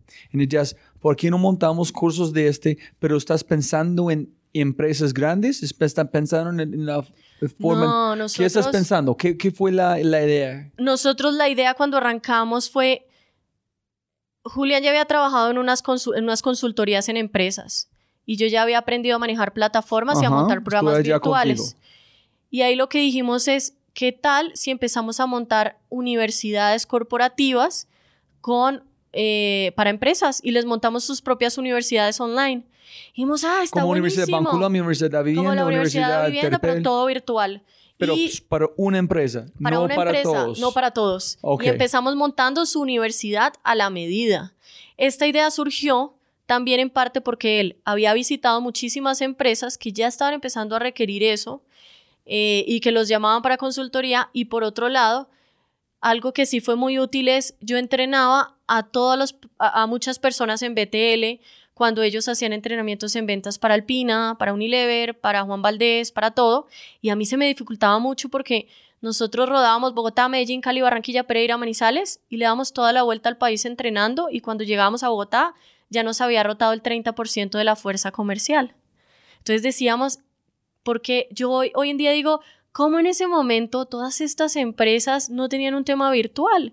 Era generar un video y se bajaban un gasto de tenerme a mí en un hotel, viajando con todos esos vuelos, dándole la vuelta a todos los países, a todas las ciudades, perdón, en ese momento. Y lo mismo me pasaba en Red Bull, porque entre, entrenabas, te generabas un gasto enorme entrenando, porque pues es el entrenamiento de una persona, le dabas la vuelta al país y cuando llegabas ya te había rotado cierto personal que es normal acá que rote. Eh, entonces ahí dijimos, ¿qué tal si creamos universidades corporativas online? Y empezamos a crearlas, pero dijimos, ven, pero creémoslas diferente. Y fue una idea que surgió, te voy a decir, en una tarde, eh, Julián y yo, y empezamos, no, yo tengo los bosquejos de cómo empezamos a crear esas universidades y para crear el nombre, que hoy en día para nosotros es un nombre lindísimo, eh, para crear el nombre fue un nombre que sacamos en 10 minutos. ¿Y cómo compras de este sitio web? Es Ok. como, como, como el de dominio. ¿Cómo arrancamos con, con el dominio? Ok, listo. Pero antes de, listo, con esa fue la idea. Ahí ¿Vendiste dijimos- gratis a quién? A un banco, al banco, a un banco. ¿Digo A un, a un banco. A un banco. Arrancamos con un grupo que es Credivalores y Credifinanciera. ¿Y fue el contacto Eh, de Julián? Y fue el- sí, fue un contacto de Julián con el que ya le habían hecho consultoría y él simplemente fue y le dijo a la persona de recursos humanos, queremos trabajar para usted, pero la persona de recursos humanos nos dijo, me encantan todas las ideas porque con Julián habíamos sacado un montón de ideas increíbles de universidades corporativas de toda la experiencia que habíamos tenido, pues que no, hoy en día decimos no había sido tan amplia, pero pues habíamos trabajado más o menos como cinco años en empresa y dijimos, ¿qué necesita un millennial para entrenarse hoy en día? Pues en ese momento seguro la palabra millennial no existía, pero era cómo nos gustaría entrenarnos. Entrenamiento corto, entrenamiento rápido, fácil y que sea súper creativo. Eso sí lo dijimos desde el principio. Eh, y arrancamos. Primero mandamos como 40 cartas a un montón de empresas, cartas físicas. Eh, y las armamos y les pusimos como toda nuestra presentación y todo con Julián. Universidad de las Empresas. A- a- a- mandamos a empresas cartas físicas pero di, no diciendo de somos la- parte de la somos, universidad". somos la universidad de los sí somos Ubits eh, queremos venderles una esta universidad esto lo otro. No recibimos ni una sola respuesta claramente. Eh, y ahí dijimos no este medio no es. Es el medio de irnos presentarnos LinkedIn y hagámosle y arranquemos y empezamos a crear nuestro propio modelo de ventas. Eh, y cuando fuimos a donde esta persona ella nos dijo Me, me encanta, la- todo lo que veo, me encanta, empecemos a implementar, solo tengo un problema. Y nosotros, ¿cuál? No tengo plata. Y los dos como, oh, por Dios, ¿qué hacemos? Pues arranquemos, necesitamos un primer cliente, arranquemos y probamos Ah, esto. qué chévere. Entonces arrancamos a trabajar para el banco. No sabíamos que iba a ser un reto enorme porque primero es un banco. O sea, todo lo que sea tra- transformación digital y tecnologías en un banco es un desastre porque no tienes acceso a nada, todo está con seguridad. Pero teníamos algo a favor y es que teníamos toda la confianza de ella para implementar lo que quisiéramos. Ella nos pasa a su escuela corporativa en, un, en una Z. Una Z es una carpeta con más de 200 hojas y nos dice, pasen esto a virtual. Y con Julián lo mirábamos y decíamos, no creemos en lo que nos está pasando en estos momentos. Pero dijimos, es un reto, arranquemos, hojas en blanco, estructurémosle todo y montamos la universidad. Eh, ahí empezamos a trabajar, ya empezamos a ganar más clientes. Nuestro primer cheque fue como de 400 mil pesos y llorábamos los dos, eh, porque obviamente de no ganar nada, allá empezarte a ganar 400 mil, 500 mil pesos eh, por, por, no sé, por tickets, por asesorías, por todo, era Pero ese es increíble. mucho, mucho trabajo. Mucho trabajo. ¿En cuándo fue el momento? No sé A si los es- seis meses ya nos querían tanto y ya teníamos las plataformas montadas y cuando ya tienes una plataforma y un servidor montado, darle de baja te tumba todo. Entonces ahí ya dijimos, mira, tenemos que empezar a cobrar. Ahora, un aprendizaje muy importante. En ese momento recibimos una asesoría de, de una persona, eh, de una persona acá que es uno de los fundadores de PayU eh, y en ese momento era por una consultora de los Andes y nos dice, ven, pero están cobrando muy bajito y para nosotros estábamos cobrando bien. Y nos dicen, ¿qué tal si empiezan a cobrar un poco más alto? Revisan los servicios y nosotros, ¿y cuánto es más alto? El doble. ¿Y nosotros qué? Sí, el doble, cobren el doble. Y una vez cobran el doble, van a ver que van a empezar a- a- recibir más clientes. Empezamos a cobrar el doble y efectivamente los clientes nos empezaron a ver con otra cara, porque nos veían con un producto de mejor calidad, nosotros teníamos muchos más recursos, obviamente todo funcionaba muchísimo mejor y uno a veces cree que tiene que cobrar mucho, me- mucho menor porque estás en Colombia, porque eres latino, tienes un montón de miedos y cuando te das cuenta no, tienes que cobrar lo que es porque es un producto de calidad, eso te va a permitir tener mejores ingenieros, mejores productos, mejor software y por lo tanto eh, ahí fue digamos que un quiebre para la compañía donde empezamos a crecer mucho. Mm, Pero todavía montando para las propias empresas. montando universidades ahora. Porque cuando- ese no, pero no puedes escalar esto. No, no podíamos. Entonces, mira ¿cuándo cómo llegamos. cu- ok. Eh, Porque algo para mí cada, se- cada universidad es mucho más trabajo para ustedes. Entonces, no sé cómo ustedes pueden sostenerse por tanto tiempo con solamente para empresas. Eh, ¿Qué pasó y qué fue increíble? Cuando nosotros arrancamos, dijimos, vendámosle a pymes. Es una solución excelente eh, para las pymes porque no tienen plata para entrenar a sus empleados y van a tener plata para montar las plataformas de tecnología. Nos llevamos la sorpresa de que no hemos vendido la primera pyme, solo vendimos multinacionales. Entonces ahí fue algo bien importante y es que uno hay veces cuando empieza, eh, uno empieza pequeño y uno empieza pensando súper pequeño y empiezas creyendo que él sí vas a crecer y vas a facturar tanto y vas a hacer tanto y vamos a facturar pequeñito y cobra poquitico y el colombiano todo es chiquitito eh, y nosotros que dijimos como no. Después de un tiempo dijimos, esto ya se nos está creciendo, solo multinacionales, solo tickets de más de este tema, tenemos un pricing estandarizado para todos, o sea, todos estamos cobrando igual. Eh, y solamente multinacionales que nos puedan pagar y que en algún momento, obvio, pues siempre te van a pedir descuentos y todos estos temas, pero pues tratemos de parar ahí porque pues ya somos una empresa que, que, que ya está estable y que, y que está bastante bien. Y llega un momento para el 2015, no, un poquito más adelante, donde sí nos pasaba mucho dentro de las empresas que nos decían, Marta o Julián, ¿no tienes cursos en finanzas? Y nosotros decíamos, te lo hacemos, tranquilo, nosotros lo podemos hacer. ¿No tienes cursos en Excel? Sí, te lo podemos hacer, eh, pero a la medida. Y nunca pensamos en el negocio del portal, sino hasta cuando un día nos dijeron, ¿tienes cursos de Excel? Sí, ¿para cuánta gente? Sí, serían 9 mil. Y nosotros 9 mil, si los tenemos por ticket, oh por Dios, acá hay un negocio. Y hay un negocio que por fin es escalable. Ahora, ¿cómo tienes que salirte del ruido de las otras plataformas de educación en línea? Porque estábamos inundados de plataformas en línea. Entonces, ¿cómo haces para salirte de ese ruido? Primero, que fue ideal, que todas estaban en inglés, no había nada en español en ese momento. Eh, digamos que habían dos o tres, digo nada, es que no habían 100 como en Estados Unidos, habían muy poquitas. Eh, dos, ¿en qué nos íbamos a enfocar? Y dijimos, ¿cómo nos vamos a salir de este ruido? Uno, solo cursos en español. Dos, todos los cursos tienen que ser en negocios. Y estos cursos tienen que resolver problemas del día a día de una persona que está trabajando. ¿En qué? En temas de habilidades. Entonces, ¿yo qué necesito para, antes de entrar a una junta creativa y me hablan de Design Thinking y no tengo ni idea? Ah, entro al portal de Ubits, tengo un buscador, pongo Design Thinking y me aparece. Pero este fue más que ustedes, ok, hay Platzi, no podemos ser Platzi, o fue más de su entendimiento del job to be done que hay Dolores a través de su experiencia. a través de dolores de, por dentro de las empresas. ¿Qué pasó en ese momento? Platzi es B2C y ellos vendían a, a la gente, pues en, en, el que quisiera entraba y, y compraba un curso. Ujú. Nosotros ya teníamos ahí 70 clientes B2B y clientes multinacionales. Entonces ya sabíamos, uno, que su gran dolor era entrenamiento, dos, que estaban dispersos por todas partes, tres, que no había una solución de un portal B2B enfocado solo en tema de negocios, eh, tema de liderazgo, las nuevas habilidades, y decíamos, ¿cómo podemos hacer para producir más cursos más rápido y generarles las últimas tendencias? Porque hoy en día, ¿qué pasa?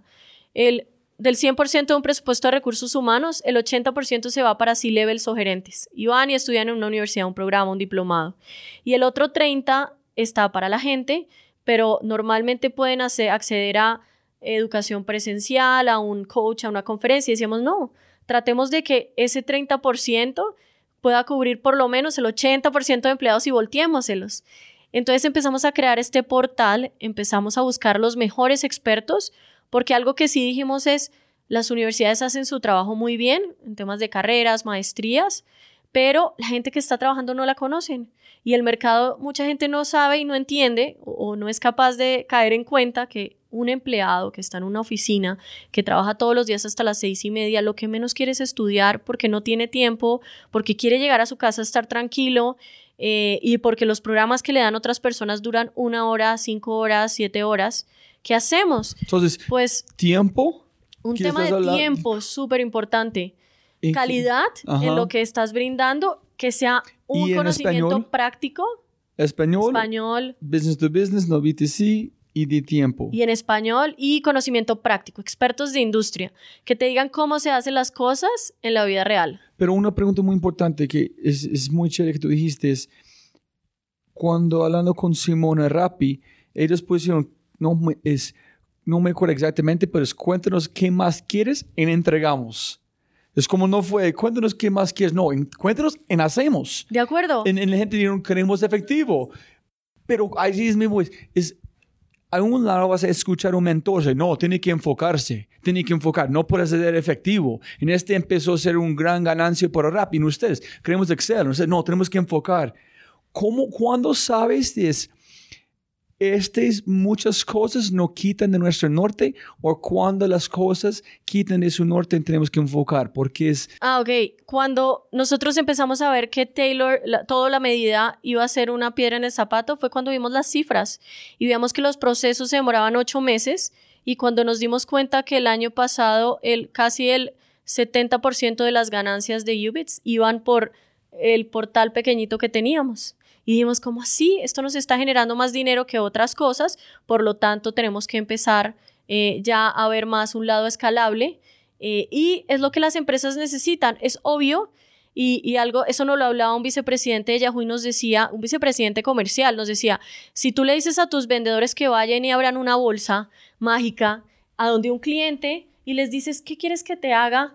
Pues ellos obvios te van a decir un dron, un video y queremos un helicóptero y queremos saltar. ¿Lo puedes hacer? Y si tu respuesta es claro que te lo puedo hacer, ahora vete a operaciones y diles, acabo de vender un dron con un video de 7 minutos donde saltas de una cascada y llega el aprendizaje acá y tu fábrica y ahí vas a tener un estancamiento en operaciones. Pero, eh, porque obviamente lo que se vende eh, va a ser distinto de pronto a las expectativas de lo que puedes llegar a generar si no tienes algo estandarizado. Eh, y nos pasaba en ventas, que eh, siempre tratamos de entregar un producto perfecto, pero cada vez necesitábamos más diseñadores, cada vez necesitábamos más recursos y nunca estábamos produciendo contenido para nosotros.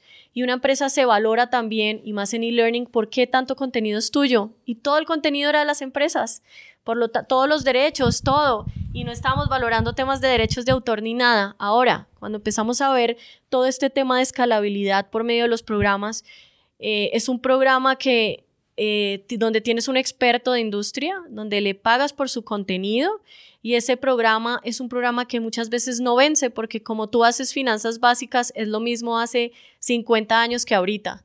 Ahora, ¿qué tienes que cambiar? El, cómo lo, el, vehículo, cómo lo entregas. Que cada vez tengas mejor tecnología, que esté más divertido, que hagas un mejor engagement con tu alumno. Pero nosotros sí que hacemos, que no nos desenfoca. Nosotros solo hacemos programas cortos online eh, para sector corporativo. O sea, hay unos cursos que a mí me piden que definitivamente son muy de nicho y no los voy a hacer, pero hay empresas que me dicen, Marta, necesito todo un paquete de, Scrum, que no lo tienes, un ejemplo, eh, y somos 25 mil alumnos. Yo actualmente estoy produciendo 50 cursos al mes. ¿Yo qué hago? Consigo el experto y lo pongo dentro de mi pipeline de cursos. Entonces, cuando la gente llama y dice, oye, necesito una persona que es un experto en psicología y filosofía para líderes, ¿cómo dicen? Ay, sí, claro, tenemos este buscar, o decir no porque no, nuestro no, sí, norte. Sí, es un transversal hacia todas las compañías. ¿Pero cómo sabes? Y yo lo puedo vender. No, es muy fácil porque tú ya sabes, de verdad, tú ya sabes cuál es. Mira, nosotros la forma de saber qué se necesita en la industria es, los comerciales llegan con requerimientos, el, equipo comercial, entonces ellos dicen, Marta, eh, los clientes están pidiendo accountability y tres ya me pidieron, es lo próximo que pongo en mi pipeline porque es la tendencia del momento, un ejemplo. Pero tú dijiste a unos, la gente llamaron, preguntaron, ustedes no tenían, ah, no, no, dijeron, ay sí, tenemos. Ah, sí, eso fue uno primero de nuestros clientes, pero cuando ibas a cerrar 9 mil alumnos, pues tú ahí perfectamente cuando tienes un pacto de ventas eh, que no tienes otros requerimientos, pero tú sabes que Excel, ese era un riesgo, un primer riesgo y cuando empezamos a conocer el mercado. En afilar, afilar, pulir, pulir. Sí, uno de mis mayores clientes que es Home Center, eh, me pidió un listado de programas y me dijo, ¿podrías hacer estos como para yo no hacerlos tal, tal? Y yo revisé cuáles iban en mi transversal que yo podía meter porque yo vendo como un software as a service eh, donde toda, cada persona de la compañía tiene acceso a todo el portal. O sea, esto no es que unas personas tienen acceso a unos cursos y otros a otros, no, es, es función de pagas una suscripción anual por empleado y todo el empleado tiene acceso a todos los cursos de Ubits. Por eso es un buscador, por eso es como la mayor librería de cursos cortos.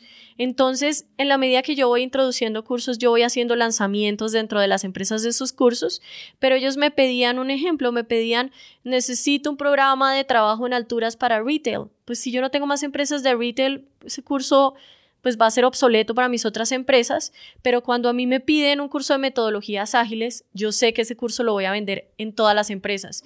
No tanto vender, porque yo vendo como suscripción y no por curso, pero yo sé que va a ser cursos ganadores que más adelante pueden ser un decisor de quiero Ubits o no quiero Ubits. ¿Qué pasa? Como nosotros creamos una fábrica de bits, yo produzco 50 bits al mes. ¿Y yo cómo lo saco? Tendencias del mercado. Yo Cuéntanos qué es un bit. Un bit, ok. Entonces, eso era cuando te iba a contar cómo se creó Ubits. cuando nosotros creamos el nombre, lo que queríamos era hacer algo rápido, que fuera corto, que fuera súper efectivo en temas de entrenamiento.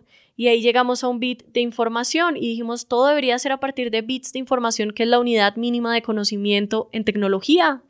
Entonces, nuestros bits deberían ser, un curso es un bit y debería estar eh, dividido en microbits y eh, si hacemos un diplomado debería ser un gigabit y todo debería ser a partir de bits porque es la unidad mínima de conocimiento y eso funciona en todo. ¿Ese fue la Juan Badeos conversación otra vez o no? No, otro día cuando ya estábamos en la oficina y dijimos, oye, hay que ponerle nombre a la empresa.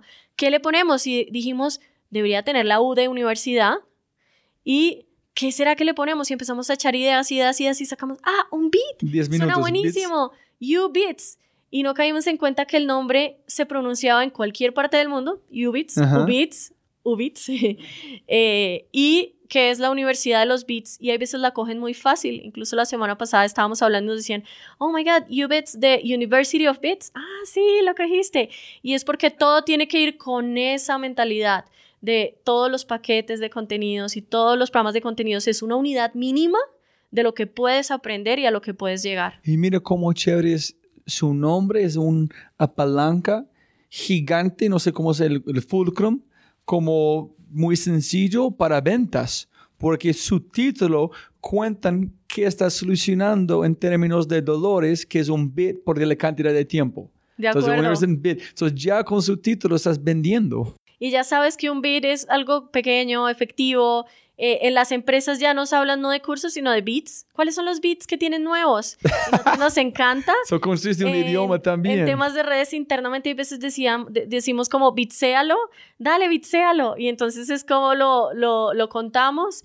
Eh, y, y, todo se fue volviendo a través de los bits y es súper chévere como la cultura que se ha creado en, en torno a Ubits. Eh, y pues digamos que en ese sentido no lo entienden muy bien el concepto eh, de Ubits y, hemos crecido muchísimo a partir de eso. No hemos perdido la esencia, que es lo más importante y es a lo que queríamos eh, por el mismo mercado, sino más bien eh, cuando nos decían cómo llegaron a eso, incluso una de las empresas más grandes del mundo en educación nos dijo, nos demoramos cinco años haciendo estudios de mercado para llegar a lo que ustedes hoy en día hacen. ¿Ustedes cuánto se demoraron pensándolo? Y nosotros, pues no fueron estudios, fue en el día a día y fue entendiendo cómo a nosotros nos gustaría aprender. Finalmente nosotros somos nuestro mercado.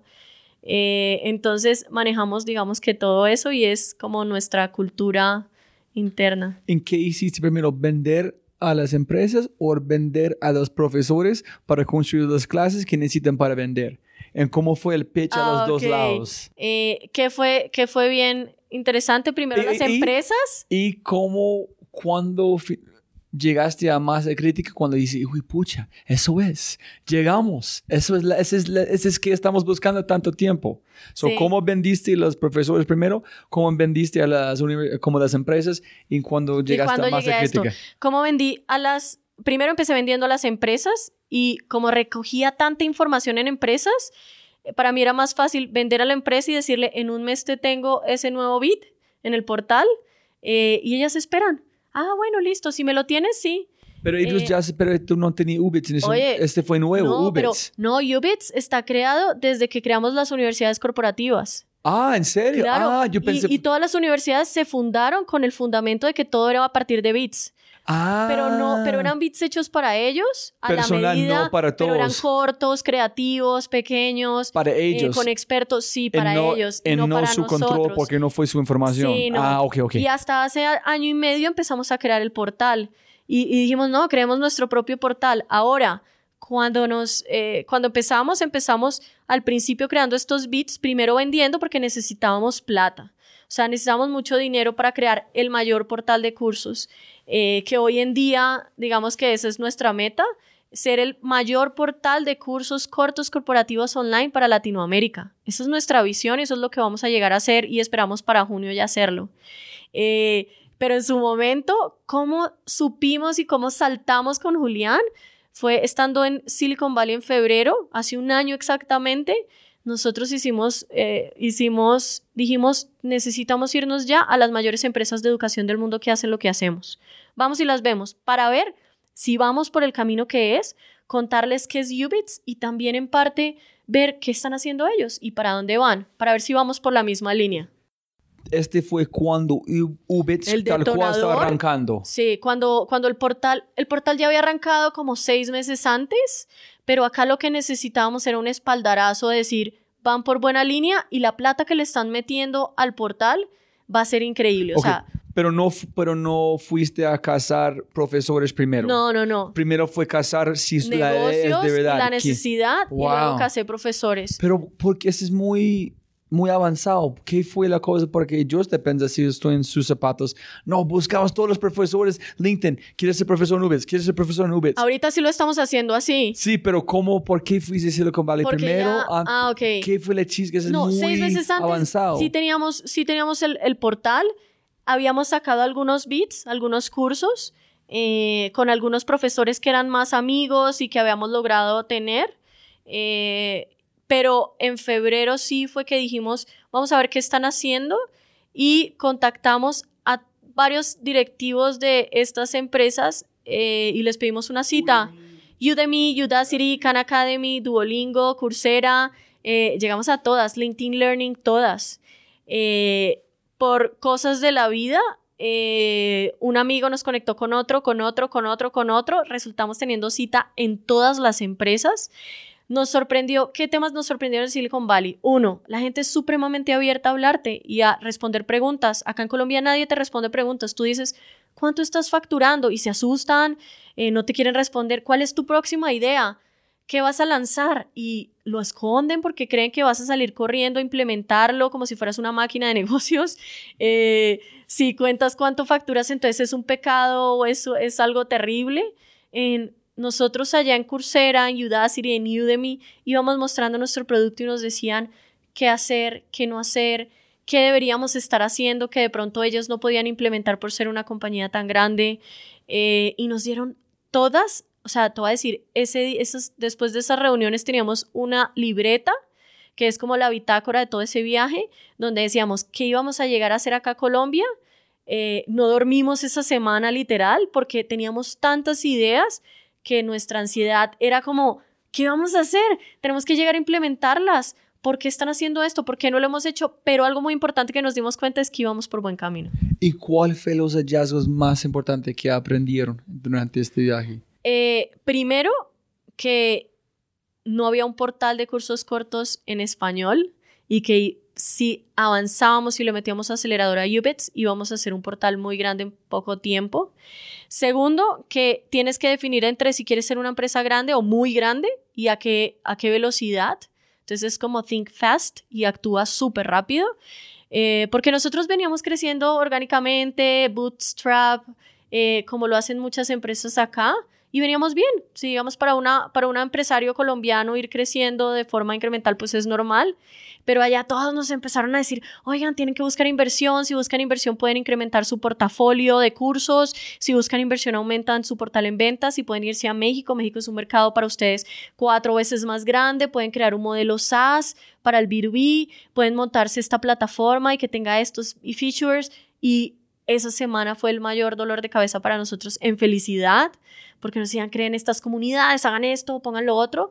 Entonces fue cómo se nos abre el mundo eh, cuando uno normalmente se subestima como latino y, es una realidad. Tú dices, oh my God, y es como cuando vas a la entrevista de Y Combinator y ves todo el mundo de Harvard, todo el mundo de MIT y pues tú eres de Colombia, eh, te sientes un poco más pequeño porque pues no, no tienes un inglés tan avanzado de pronto como el de ellos, pues porque son eh, gringos eh, y crees que van a tener unas mega ideas que van a reventar el mundo y cuando te das cuenta son personas igual que tú, que tienen una empresa, que tienen de pronto una idea genial eh, y que están sacando todo para, para adelante. Qué gran viaje, ¿no? Sí, y, y tú saber cómo hacen, mira, yo tenía un listado de preguntas de, en temas de tecnología, Julián, de temas de negocios. les preguntamos qué cursos eran los que más se veían en cada uno de los portales y nos respondían. Pero eh, esa es la, la, pregunta que quiero saber. Tiene Coursera, tiene Udacity. ¿Por qué en su mentalidad no dicen, oye, tenemos la inversión, tenemos toda la plata, vamos a pagar las mejores traducción las mejores personas en español, duplicamos el curso tal cual en Conquistamos América Latina. O ellos no ven América Latina como un lugar ¿por qué no tuviste este miedo que ellos van a copiar nuestra idea? De acuerdo. No, y fíjate que sí, digamos que una, una de las preguntas que te hacen en YC es, ¿a quién le tienes miedo? Eh, y cuando nos dicen quiénes son sus competidores y cómo están sus competidores versus ustedes, y lo que siempre decimos es, en este tipo de modelo de suscripción que tenemos de cursos corporativos, eh, entre más, ahorita entre empresas eh, que entren al modelo B2B es mejor porque empezamos a educar un poco a comprar este formato de suscripción que no existe en Latinoamérica, porque no hay un portal que haya llegado y los que hay están en inglés. ¿Qué creemos que puede estar pasando? Primero que su foco hasta ahorita se está despertando como Latinoamérica eh, y, y no estaba despierto antes, que para ellos empezar a hacer eh, transcriptions y, eh, bueno, empezar a traducir el contenido y a moverlo. ¿Qué pasa? El latino estudia muy diferente que el, que el gringo. Y nosotros para, primero, pues si tú miras dentro de las empresas, dentro de una empresa el 70% de la compañía no sabe inglés. Por lo tanto, haz un curso en Project Management con un profesor hablando en inglés y transcripciones en español. Es muy difícil porque no le puedes seguir el ritmo, te toca o ir leyendo o ir viendo lo que dice la pantalla porque es, es, es verte una película de cierto tiempo, pero eh, aprendiendo, o sea, no es fácil. pero si os pagan unos, unos actores que hablan español en aquel guion. Perfectamente lo pueden hacer, pero su foco en ese momento, digamos que no ha sido venirse a Latinoamérica. ¿Qué se ha hecho, digamos, y qué nos hace muy diferentes, si te lo voy a decir? Eh, primero, si tú miras un Udacity, son solo cursos en tecnología. Eh, cada paquete de ellos cuesta casi 800 dólares y hasta 1000 dólares y en Colombia nadie te lo va a pagar. Así sea ilimitado. Es como Rappi. nadie, nadie va a pagar el servicio de, de, domicilios en los Estados Unidos, pero aquí tú puedes como... De acuerdo. Un mil para entregar un cappuccino, la gente paga, Aquí, pero allá no. De acuerdo. O, sí, ay, nunca pensé en ese mercado diferente el, el, tema de el tema de, de, lenguaje de pues aprende como te decía aprende tú en inglés es súper complicado y las barreras de inglés son supremamente altas. Tercero un programa de Coursera dura seis semanas dura tres meses hay veces duran seis meses. La gente no tiene tiempo para hacer un programa de Coursera y los que tienen tiempo si tú miras el completion rate de ellos es supremamente bajo eh, y para llegar a que una persona complete un curso de tres meses, está perdiendo tiempo en algo que, donde puede aprender de pronto de otros temas. Eh, y son programas y son videos que te duran 20 minutos creados por universidades. Nosotros ya sabemos la magia de un beat y la magia de un beat es eh, todo lo que tiene por dentro para que la gente estudie. Me han llegado comentarios de, oye, es la primera vez que termino un curso online. Y para nosotros es, ah, eso es genial porque nos han generado mucha mala fama los cursos virtuales. Las universidades que hacen videos de 40 minutos, eso es, una película. Eh, las universidades con personas que no hacen engagement. Yo para contratar a un profesor hago una entrevista y hago una entrevista por Skype si el tipo está en México o en otra parte o la persona está en otras partes y miro qué tanto engagement tuvo conmigo en cámara, si ya lo ha hecho, si no, porque hay personas que estudiaron en las mejores universidades y pararse al frente de una cámara no van a generar y no van a transmitir ningún mensaje. Y esos son aprendizajes que hemos tenido eh, y que todo el día estamos renovando y vemos como, mira, si no hace engagement, si el profesor no tiene un buen tono de voz, Eh, si son, digamos, un, un, profesor chileno, tiene que hablar mucho más lento para poder hacer un curso online. Eh, un profesor español tiene que hablar bastante bien para que se le entienda, porque nuestro mercado es latino. Eh, y hemos tenido muchas barreras de entrada en algunos países, pero ya como hemos aprendido tanto y producimos tan rápido contenido y buen contenido, la hemos, digamos que, sacado ahí del estadio para empresas, porque nos enfocamos mucho en qué necesita el empleado necesita un curso rápido. Él no necesita eh, un curso de cuatro semanas acerca de este tema.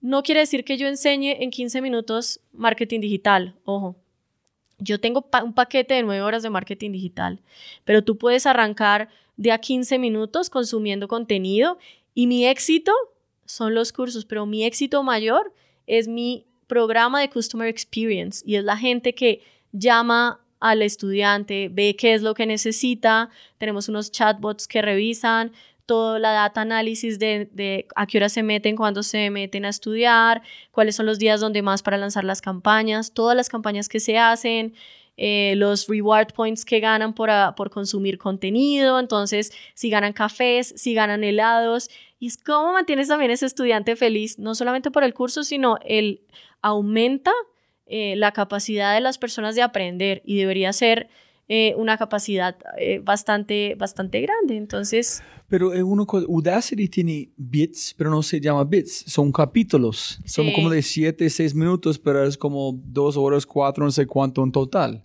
Sí. Es la misma idea, pero ustedes con el nombre, el nombre tiene mucho poder. Sí, y tenemos microbits dentro de cada bit. okay. Entonces, Tú consumes un bit de 15 minutos que puede estar dividido en 3, en tres microbits. Ok. Y, la, el otro es, tienes un gran reto porque es tomar algo que le, es, no sé quién fue, Roosevelt, algo, el presidente dijo, si, no, Carver, no sé, yo voy a buscar. Y dijo, si alguien me preguntó para dar un, parece como un speech a público de dos horas, no necesito como preparar. Ah, sí. Si tengo que hablar como de, de una hora, necesito como dos semanas etcétera, etcétera. Si necesito hablar de tres minutos nada más, necesito dos semanas preparar estos tres minutos. Y si ustedes están haciendo bits, sacar el jugo, la ñapa de este para como la esencia, eso es duro. Es muy duro. Y ahí está el reto para el, para el profesor y para mis guionistas. Yo tengo guionistas contratados internamente y nuestro proceso de creación de un bit son casi 45 personas detrás para trabajando en todo el área de contenidos y en el área académica y es el equipo más fuerte en ese sentido porque tengo diseñadores instruccionales que están organizando en que lo que se dicte y lo que se diga es lo que es. Tengo guionista que revisa que el guion esté atado a lo que él va a decir porque es muy diferente que un académico haga un guion a que un guionista que tenga conectores, eh, que sepa cómo, cómo como también dejar el contenido latino, porque hay veces somos muy colombianos. Entonces hay palabras muy colombianas como chévere, que nadie me va a entender en otros países que es chévere, eh, como en México puede pasar, entonces a mí me toca unificar todo el contenido para Perú, Bolivia, Guatemala. No puede ser caro, tienes de coche. Yes, exacto, entonces toca que todo el mundo me entienda, obviamente, ese lenguaje, pero el reto es que cuando el diseñador instruccional lee el contenido del profesor, eh, le guíe y le ayude a generar ese contenido en videos de 3 a 5 minutos, porque mis videos no pueden durar más. Ahora, ¿qué es lo que pasa? Que en una clase de una hora, y si tú miras una foto de la primera clase que hubo hace 1500 años, es igualita a una clase hoy en día en una universidad. O sea, nuestras, las universidades son aliadas para nosotros. Nosotros nunca hemos dicho como, porque pues, finalmente todos vamos a universidades, pero la misma clase que dictaron hace 1500 años, tú miras una foto y es igualita hoy en día. Y es un profesor donde da una clase donde como tiene dos horas puede hablar de más.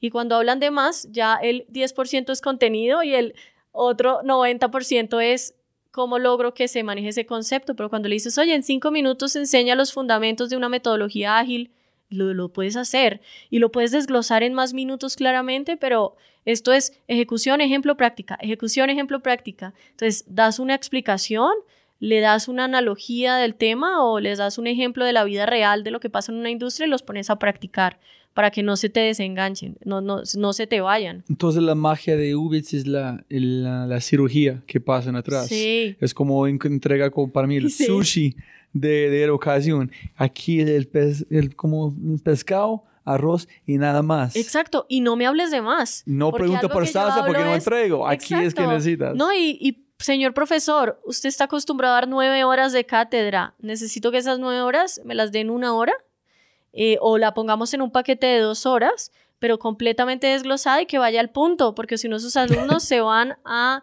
eh, a, a dormir. Y algo que sí medimos es, listo, si estamos viendo un curso y en ese curso en el tercer microbit la gente se nos va, ¿qué está pasando? ¿Es el contenido o es el profesor? Y ahí es cuando empiezas a evaluar al profesor y a los profesores les encanta volver a ver las analíticas de, oye, mi curso sí, sí están entrando, no están entrando, ¿qué es lo que pasa? Y cuando se ven de pronto eh, hablando muy lento, digamos en las cámaras, tenemos una persona de video que les dice, oye, ya, me- ya tienes que volver a, reco- a- a recoger esa energía, te bajaste, pasó esto, pasó esto otro.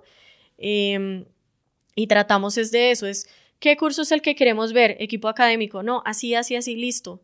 Eh, pero pues ese equipo académico son instruccionales de universidades, entonces nos toca hacer muchos talleres para que ellos piensen en, listo, su usuario, entonces puro pensamiento, diseño, quién es el usuario, cómo quieres que le hable, cómo quieres llegar, cómo quieres que tu toque sea el de Ubits y que la gente te identifique así y es todo lo que hacemos todo el día. Yo quiero saber si hay, hay propósito en el diseño de Ubits y no es decir, eh, no estoy tratando de decir algo mal, solamente es, se parece si yo veo que es diseñado por las, las empresas, no están diseñados por un joven emprendedor, No. como el estilo. Es muy sencillo, es muy corbata, que- como estilo de, de, de mercado latino, de corbata Claro. este. No, pero los profesores llegan en corbata y son profesores de corbata porque yo tengo el gerente general de Itaú, por ejemplo, en, en, en Panamá y él es un profesor que me dicta un programa de networking y él no va a llegar en jeans y en camiseta. Su contenido es así.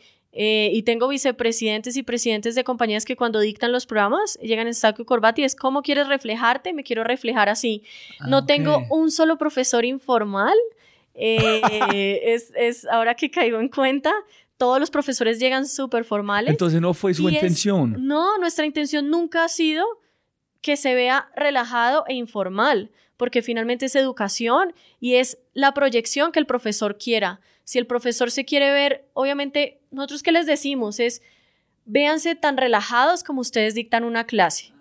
Entonces, si ustedes se sientan y, y tú miras en este sofá en el que estoy sentada que hace parte de mi escenario, y si yo voy a dar una clase y yo estoy acostumbrado a usar jeans y a usar de pronto una camisa más formal, es, listo, ¿cómo quieres que te vean? ¿Quieres que te vean en jeans y quiere- esa es la imagen que quieres reflejar de tú como gerente de project management para, tu, para esa empresa multinacional que trabajas o cuál es la imagen? Si damos pautas, eh, pero los programas son totalmente profesionales. Lo que, lo que es, lo que le da el toque y todo lo que le da por detrás es los elementos que le pones al curso. Ahora, si tú miras todos los gerentes de la compañía, son mucho más grandes que nosotros, eh, que Julián y yo.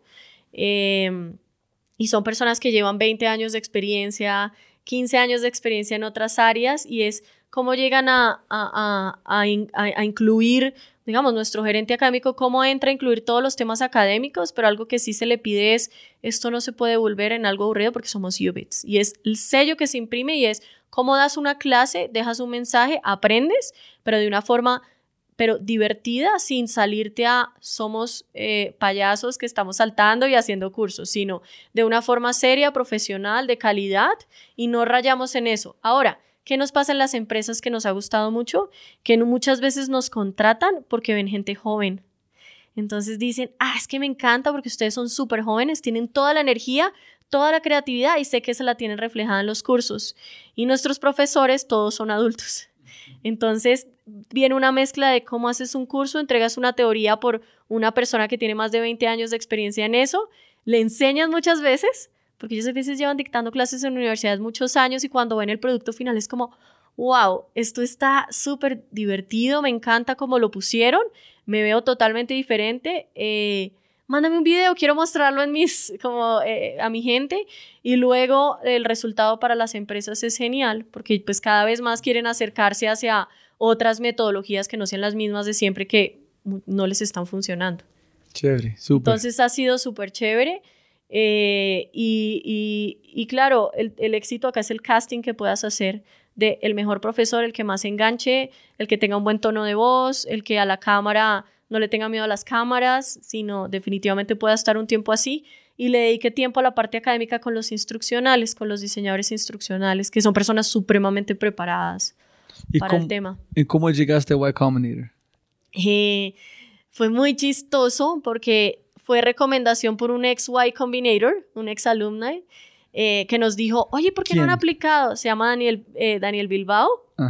Eh, y Daniel nos dijo, oye, ¿por qué no han aplicado Y Combinator? Y nosotros, Y Combinator, ¿y qué es? Un fondo enorme de tecnología. Nosotros sí lo habíamos oído, pero lo veíamos súper alejado. O sea, en ese momento lo veíamos súper alejado con Julián y decíamos, será, pero es que es un esfuerzo a la aplicación, esto, lo otro. Eh, y ese día, oye, el deadline es como en tres días. Y en ese momento estábamos en San José haciendo nuestra ruta de, de empresas. Ah, ok. Em, entonces, en toda esa ruta dijimos, pues apliquemos. Recuerdo muy bien que la aplicación fue una locura porque fue la aplicación que menos hemos programado.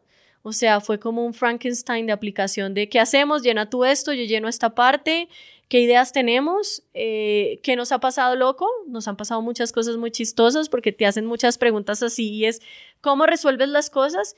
Creo que algo que nos, nos diferencia a Julián y a mí es que somos personas que, que tenemos como una energía similar. Los dos somos muy parecidos, somos muy tranquilos, con una energía similar y somos así como lo que nos fluye y lo que creemos, lo vemos lo hablamos y tomamos la decisión de uno. O sea, no somos de decisiones de tres meses. La decisión puede cerrarse en una hora, en 15 minutos y vamos siempre en línea y lo que no nos gusta siempre se dice, se hace y dijimos, no, sí, apliquemos de una.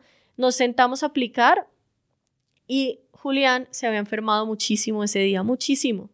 Y me dice, eh, oye, hay que subir un video. Y Julián me dice, no, yo no voy a hacer ningún video. Y yo, tenemos que subir un video, por favor. Me dice, estoy súper enfermo, ¿cómo voy a hacer un video? Y yo, ponte el saco de Ubits, nos hacemos acá en la cocina hacemos el video rápido, yo te digo qué tienes que decir, no digas nada y yo digo el resto. Y me dice, ay, Marta, y yo, por favor, apliquemos. Daniel nos está diciendo que es como, que es increíble, que él ya pasó, que ahí podríamos levantar. Julián sabía perfectamente que era YC. ¿En Daniel es de qué empresa? Daniel había aplicado con Paladin Cyber.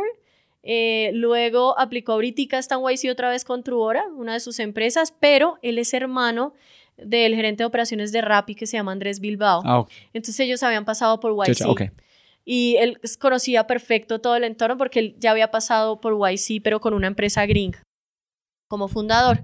Entonces Daniel nos dice, no, ya, apliquen ya, apliquen ya. Y él es una, para lo que lo conocen, él es una máquina aceleradora. O sea, si nosotros somos acelerados, él es 10 veces más acelerado.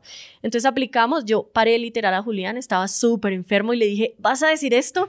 ¿Te vas a poner esto? Eh, y salimos de fondo la cocina del apartamento donde nos estábamos quedando yo cuando empiezo a hablar dijimos, saquémoslo rápido con mi computador.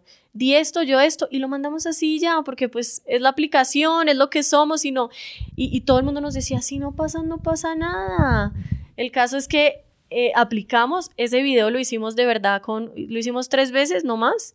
Eh, la primera yo me pegué contra la mesa durísimo y grito, entonces nos tocó volverlo a hacer. La segunda nos dio ataque de risa, hasta que la tercera quedó con medio ataque de risa, hablamos todo eh, y ya, y lo mandamos así como tal la aplicación. Eh, Vos y un colombiano que enfermó en los Estados Unidos, no como un gringo con enferma como Eso lo... levanté y le dije, tú vas, ahí se me salió el santanderiano, tú te vas a sentar y vamos a hacer el video, Julián. Julián, no, y yo, Julián, haz el video. De verdad estaba muy enfermo, porque ya veníamos de un tour de México, de haber ah. estado en México, y luego llegamos a Estados Unidos y creo que ya era una mezcla entre comida, sueño, de todo. Y él me decía, no, por favor, y aplicamos. ¿Pensaron que ustedes pueden como entrar o fue solamente un, como una expresión en inglés? Hail Mary. No, lancémoslo. Eh, y si quedamos, pues sería genial. Ahora nos empezó a entrar la angustia como a cinco horas del deadline porque ya nos habían hablado más de Y Combinator. Entonces ya estábamos como, oh por Dios, ¿será que aplicamos bien, aplicamos mal? ¿Qué fue lo que pusimos, qué no pusimos? Si hay entrevistas, si no hay entrevista. Eh, y para la hora del deadline no nos llamaban pues te tenía que llegar un correo y no llegaba el correo. Twitter estaba a reventar porque son 7.500 empresas las que aplican y pasa como el 1,7%, o sea, nuestra probabilidad era diminuta. Todavía tengo un mensaje en Twitter diciéndole a alguien como si quedaste o no quedaste, ya dieron resultados, no, una persona que no conozco de India, nos empezamos a hablar entre todos para ver si el mail ya había llegado y no habíamos caído en cuenta que en ese momento California estaba tres horas antes. Entonces duramos tres horas esperando a que nos llegara un mail hasta que nos quedamos dormidos y Julián me cuenta que él de un momento a otro se despierta y abre el correo y llegó la aplicación diciendo, están citados para entrevista en Mountain View en tal dirección, YC les paga los tiquetes, la estadía, entonces para que vengan a entrevista. En ese momento no sabíamos en qué nos estábamos metiendo realmente, porque pues sí sabemos que era YC, pero es un monstruo, o sea, realmente es algo que le cambia la vida a las startups y no es por, por exagerar, pero es impresionante. Pero ahora ahí venía otra tensión y es cómo te preparas para la entrevista. Entonces veníamos un poco tranquilos hasta que faltando como tres semanas para la entrevista, Daniel nos dijo, ¿cómo así? ¿Ustedes no han empezado a prepararse? Sí, nosotros hemos leído y ya respondimos algunas preguntas. Se tienen que preparar todos los días, durante dos horas. Y ese día tienen que prepararse tanto y tienen que hacer tanto. Y nos empieza a acelerar y nos lanzaba preguntas. Obvio, tienes que aprender finanzas en inglés, pues términos financieros en inglés, que es un churn, que es un ARR, eh, que es esto, que es un MRR y muchas cosas que tú tienes cuando estudias finanzas y términos financieros, pero en tu día a día hablas todo eh, según tus términos de contabilidad normales. Entonces aprende términos financieros, aprendes términos de todo, estudialos, adicional estudia las preguntas que te van a hacer. ¿Qué fue lo bueno con Juli? Que como llevamos tanto tiempo apasionados por la empresa, sabíamos muchas respuestas muy bien, las escribimos, las estructuramos los dos en un Word y que dijimos, aprendámonos los dos las mismas porque si el uno se desmaya, el otro responde. O sea, o si el otro se tranca, pues el otro responde, pero planeemos todo como si fuera una como si fuera una actuación.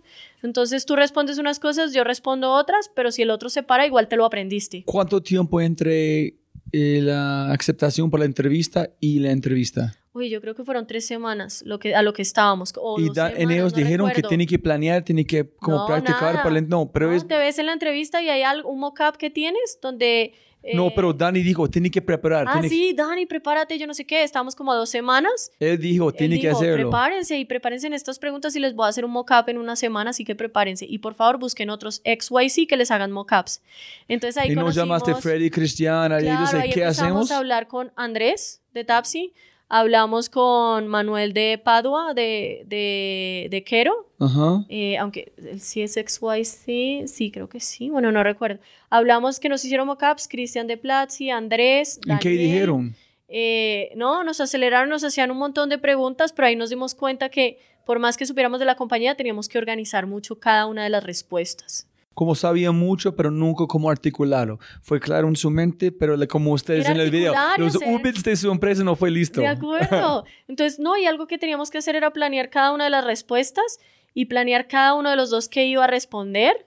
Y si no, y, y algo que sí queríamos mucho era que no se viera la diferencia entre una mujer y un hombre, como el CEO y esto, porque siempre hemos sido pares. Digamos que Julián obviamente es el big boss eh, pero al mismo tiempo, pues, eh, digamos que yo manejo toda, toda la otra área, pero lo que no queríamos es que él respondiera todo, porque muchas veces uno siente el miedo y algo que te dicen mucho antes de venir es, eh, y con todas las estadísticas es, a las mujeres no les invierten.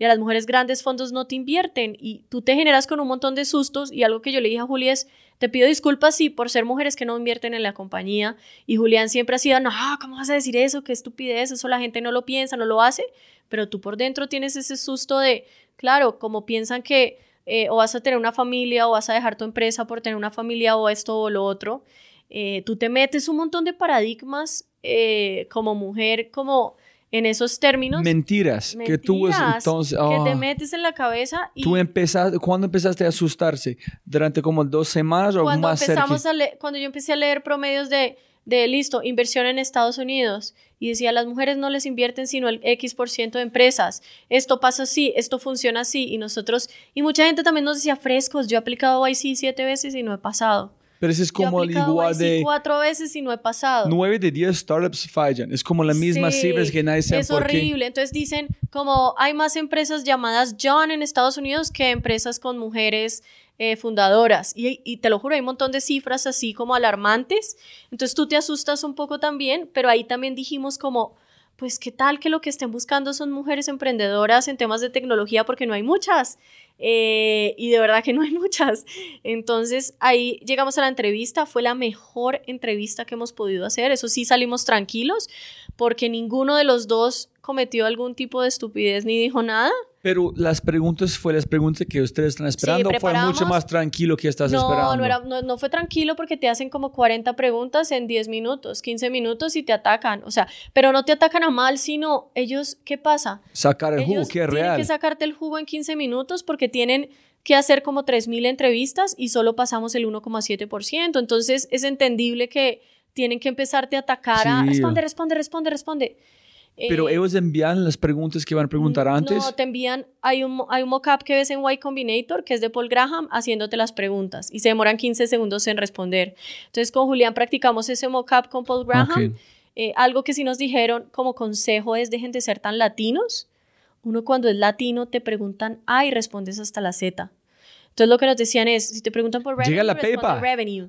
Si te preguntan qué haces, número, no. dos frases. En este año, la... Sí. no, es número, Número. número. ¿Qué sí tratamos de hacer? Cuando nos hacían una pregunta de números, responder 10 números más. Porque a nosotros lo que nos, nos favorecía es que nuestros números eran muy buenos en ese momento y eso es lo que creíamos. Entonces, sí que dijimos, como no nos van a hacer tantas preguntas por el tiempo, una vez nos pregunten números, digámoslo, respondámoslo, pero digamos también nuestros highlights y hacemos esto, esto y esto, y ya y nos quedamos callados. Entonces yo, ah, ok. Eh, en otras preguntas, ¿para dónde van? Para esto, esto y esto, y esto y esto.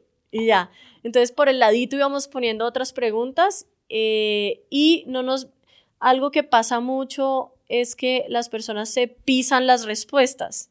Y nosotros ya decíamos, así el otro esté diciendo cualquier tipo de cosa que va en contra, no lo pises. Te quedas callado, te relajas y si algo complementas después si no respondió. Y así hicimos como, fue como, como todo muy organizado y planeado. ¿Y tú piensas que en esta entrevista están buscando más números o más la, la persona en qué conocimiento ellos tienen de verdad de su propia empresa?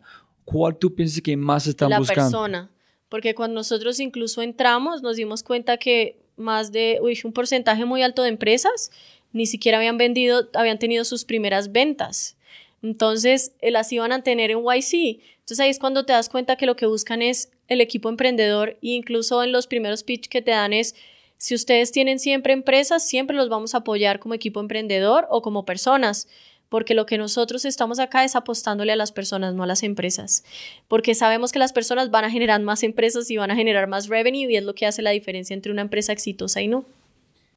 Pienso que como Andrés con Te Paga, con nuestra conversación, dijo que Te Paga no fue una invención, no fue real en un sentido. En entraron basado en su historia con Tapsi, en todo lo que han hecho. Entonces invirtieron en ellos, no en la, en la cosa. Exacto, y Ok, Lisa, ¿qué pasó después? Ellos, hiciste entrevista, muchas gracias. Nos fuimos y nos tenían que decir a las 8 de la noche si quedábamos o no. Nos mandaban un mail si no quedábamos, nos llamaban por Skype si quedábamos. Eh, íbamos en un bus por San Francisco. Una entrevista, no Una más. entrevista y ya. Puede que te ¿sí llamen no? si tienen dudas, pero si les quedó una duda muy puntual, puede que te vuelvan a llamar. A nosotros no nos volvieron a llamar. Pero te dicen quédate cinco minutos más que te vamos a volver a Porque llamar. ellos llamaron a Andrés en un, en una, o fue como Simón en un Starbucks, ellos tienen como un celular. Sí. Ellos dijeron que van a llamarte por Skype. No, que te iban a llamar, sí, por Skype o que te iban a mandar un mail. Nosotros esperamos como hasta las 6 de la tarde en un, en un Starbucks para si nos llamaban, para ver si nos llamaban. Nunca nos llamaron ni nada y nos montamos en un bus porque nos estábamos quedando en San Francisco. Y, en, y ya íbamos por San Francisco en el bus cuando de un momento a otro a mí me llega un mail. Y en el mail eh, me llegó un correo y yo le dije, ay, Juli, me llegó correo. O ¿De sea, Y Combinator? de Y Combinator. Y nos dice, y me dice Tim, uno de los, de nuestros, eh, como de nuestros advisors, nos pone Tim como, eh, Marta, por favor, llámame. Entonces, ese llámame era, ¿quedamos? O Marta, llámame porque te va a hacer más preguntas, pero si llegaba mail era que no quedabas. Entonces, súmale que en Estados Unidos tú no puedes parar los buses. Te toca esperar a la próxima parada. Iba a decir eso en Colombia. Oye, páralo. Por favor, por favor. Y entonces lo que hicimos fue empezar a tratar de conectarnos por mi celular para llamarlo por cualquier Starbucks que estuviera en la esquina.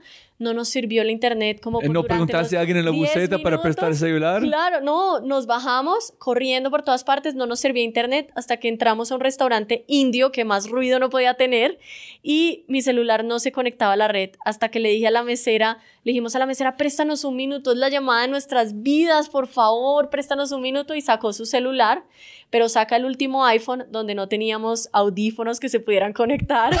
Entonces en altavoz, como, hi team, eh, nos pediste que nos llamaras, cuéntanos. Eh, y nos dice, ah, Marta, eh, sí, es que queríamos contarles y decirles que, pero así súper lento, ellos saben que tienen que hablar lento. Quisiéramos decirles que estamos muy emocionados de tener a Ubits en el equipo de Y Combinator. En Y un nosotros, restaurante En un restaurante nosotros, ¡ay! Como, oh my God. Entonces empezamos a llorar y a llorar y a llorar. Y lo más chistoso de todo fue el llamar a las familias, estar súper emocionados porque se nos estaba cumpliendo el sueño y nadie entendía eh, a qué ¿Qué nos habíamos ganado. Entonces, ¿pero qué? ¿Cómo así que los compraron? ¿Cómo así que, son, ¿Cómo así que los compraron? ¿Cómo así que es un fondo? ¿Qué es Y Combinator? Pero te felicito. Airbnb, ¿qué es Airbnb? Sí, no es Dropbox, ¿qué es Dropbox? ¿Qué Dropbox? Entonces empieza a explicar, los dos lloramos durante una hora seguida, nos En este restaurante. En ese restaurante, no pedimos nada, o sea, bueno, pedimos como una cerveza mientras llamábamos y lloramos por ahí una hora porque había sido demasiado esfuerzo, porque nos habían dicho que teníamos que más o menos, eh, que seguramente no íbamos a pasar. Y mucha gente nos decía, no, si no pasan, no pasa nada, porque es el pensamiento de no van a pasar. Y nosotros decíamos, pero ¿por qué no vamos a pasar? Y si tuvimos siempre en mente como, como no, claro Tú que sí. pusiste en el universo que ya pasar". pasaron. No, sí. y algo que nos, nos pasó mucho es que íbamos en el metro eh, hacia, y empezábamos a ver como llamados, nosotros decíamos que llamados de Dios, o sea, ninguno es que sea el más católico, pre- predicador ni nada, pero cuando yo puse Waze me salía que llegábamos a las 11:11 y yo, ¡Ah! un mensaje de Los Ángeles, Julián. Luego él me estaba hablando que en su colegio, antes del jugar fútbol, se abrazaban eh, y siempre rezaban para ganar el partido. Entonces me dijo, cuando estemos en Y Combinator, antes de entrar, nos abrazamos y rezamos el Padre Nuestro y le pedimos a Dios que nos deje entrar. Porque en el San Carlos, en el colegio, íbamos pasando por un pueblo que se llama San Carlos y el letrero justo de San Carlos así gigante. San Carlos. Y se nos aguaron los ojos, nos dijimos, no, esto es otro mensaje de Dios. Y seguíamos así como con mensajes y decíamos, ¿será que estamos locos? ¿Qué está pasando? Eh, cuando entramos sí estábamos un poco asustados porque vimos mucha gente con termos, lo que te decía de Harvard, de yo no sé qué, y decíamos, pucha, dos colombianos acá. Eh, oramos, nos abrazamos y oramos, que todo el mundo se quedó mirándonos porque parecíamos cogidos de la mano así con mucha fuerza, como por favor, Dios mío, ayúdanos con esto, esto puede ser un gran cambio para Ubits, para todo el equipo, todo el equipo esperando en Colombia una respuesta. ¿Cuántas personas en el equipo en ese momento? En ese momento éramos como, como 30. Ah, ok. Sí. Bastante grande. Sí, ya estábamos, pero hoy en día somos 80, o sea, triplicamos en menos de un tiempo 50 personas, eso fue altísimo, pero ya éramos como 30 y ahí eh, cuando nos dicen en la noche fue a todo el equipo de Ubits, nos dijeron no pueden decir nada hasta cierto tiempo en YC, entonces tú todavía no podías salir a medios, entonces a todo el mundo era como por favor pasó esto, pero no vayas a decir nada, al equipo internamente se le contó ya cuando estábamos acá, pero por favor no vayan a decir nada porque no podemos contar. Eh, y así fue todo. Eh, fue increíble que en la entrevista hicimos amigos desde ahí eh, y amigos que sí pasaron y, fueron durante todo el proceso como compañeros que vas teniendo de vida. Algo que siempre yo recomiendo es siempre que empieces una empresa, rodéate de otros emprendedores porque conocen perfectamente tus dolores y saben perfectamente por lo que vas a pasar y te vas a abrazar con ellos y vas a llorar con ellos o te van a recomendar un montón de cosas y te van a hacer la vida un poco más fácil. Entonces fue muy chévere darnos cuenta que las empresas de Estados Unidos tienen muchas veces nuestros mismos dolores y las de la India y las de Dubái y las de todo eh, y que uno a veces cree que no sabe mucho. Entonces al principio con Julián no entendíamos nada de términos de biotech y decíamos, ¿será que somos los únicos que no entendemos las empresas de biotech? Eh, y nos reíamos. Las primeras charlas no entendíamos nada de ellos, ni los pitch, ni nada. Hasta que un día yo iba caminando con una persona de Harvard y me dice, Marta, oye, quería decirte algo. Y yo, ¿qué? Eh, es que ¿tú entiendes a la gente de biotech? Y yo no. ay, yo pensé que era el único. Y yo, ay, yo también. Y luego otros amigos atrás como, de verdad, nosotros también habíamos hablado que no entendíamos nada y todos atacados de la risa y ahí dijimos con Julián como el mensaje del dueño de Instacart era súper cierto. Él, nos dio una, una charla, el dueño de Instacart, y nos decía que él en el principio era muy callado y iba a reuniones de emprendedores y le pasó una anécdota y era que todo el mundo hablaba de Enterprise y él decía, ¿por qué todo el mundo está hablando de la, de la renta de carros Enterprise? No entiendo por qué todo el mundo habla de Enterprise. Y nunca preguntó hasta que un día preguntó y le dijeron, no es la renta de carros, es que Enterprise es compañía en inglés.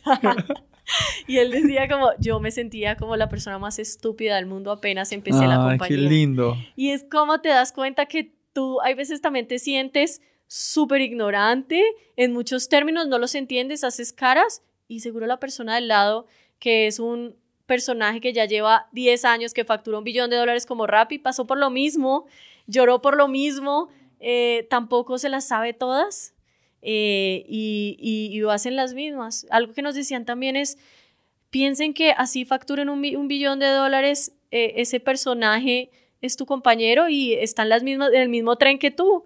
Entonces, esto no es admírenlos, pero tampoco los tengan como dioses, tenganlos como compañeros porque son sus compañeros ahorita en el fondo.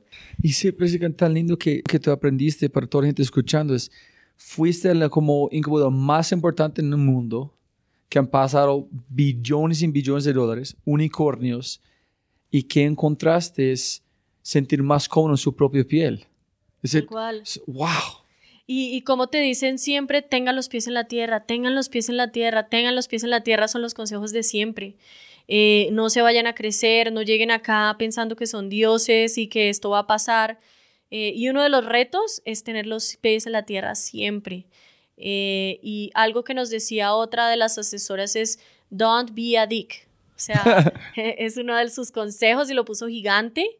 Eh, ¿Sí? Y es eso, sí, lo puso gigante, don't be a dick, que ella era súper creída. Y, y, tú me decís de poner este sorpresa. Porque ella, ella sí tenía una compañía de biotech y nadie le entendía y esto y lo otro. Y otro consejo que nos decían es, dejen de hablar de eh, Ubits is a machine learning approach company. Eh, y decían, no, Ubits es un portal de cursos cortos corporativos en español, punto. Si la gente quiere saber cómo haces allá la conversación. Tú lo preguntas, pero deja de vender humo. Lo que tú tienes que vender es tu producto principal y ya, y véndelo bien.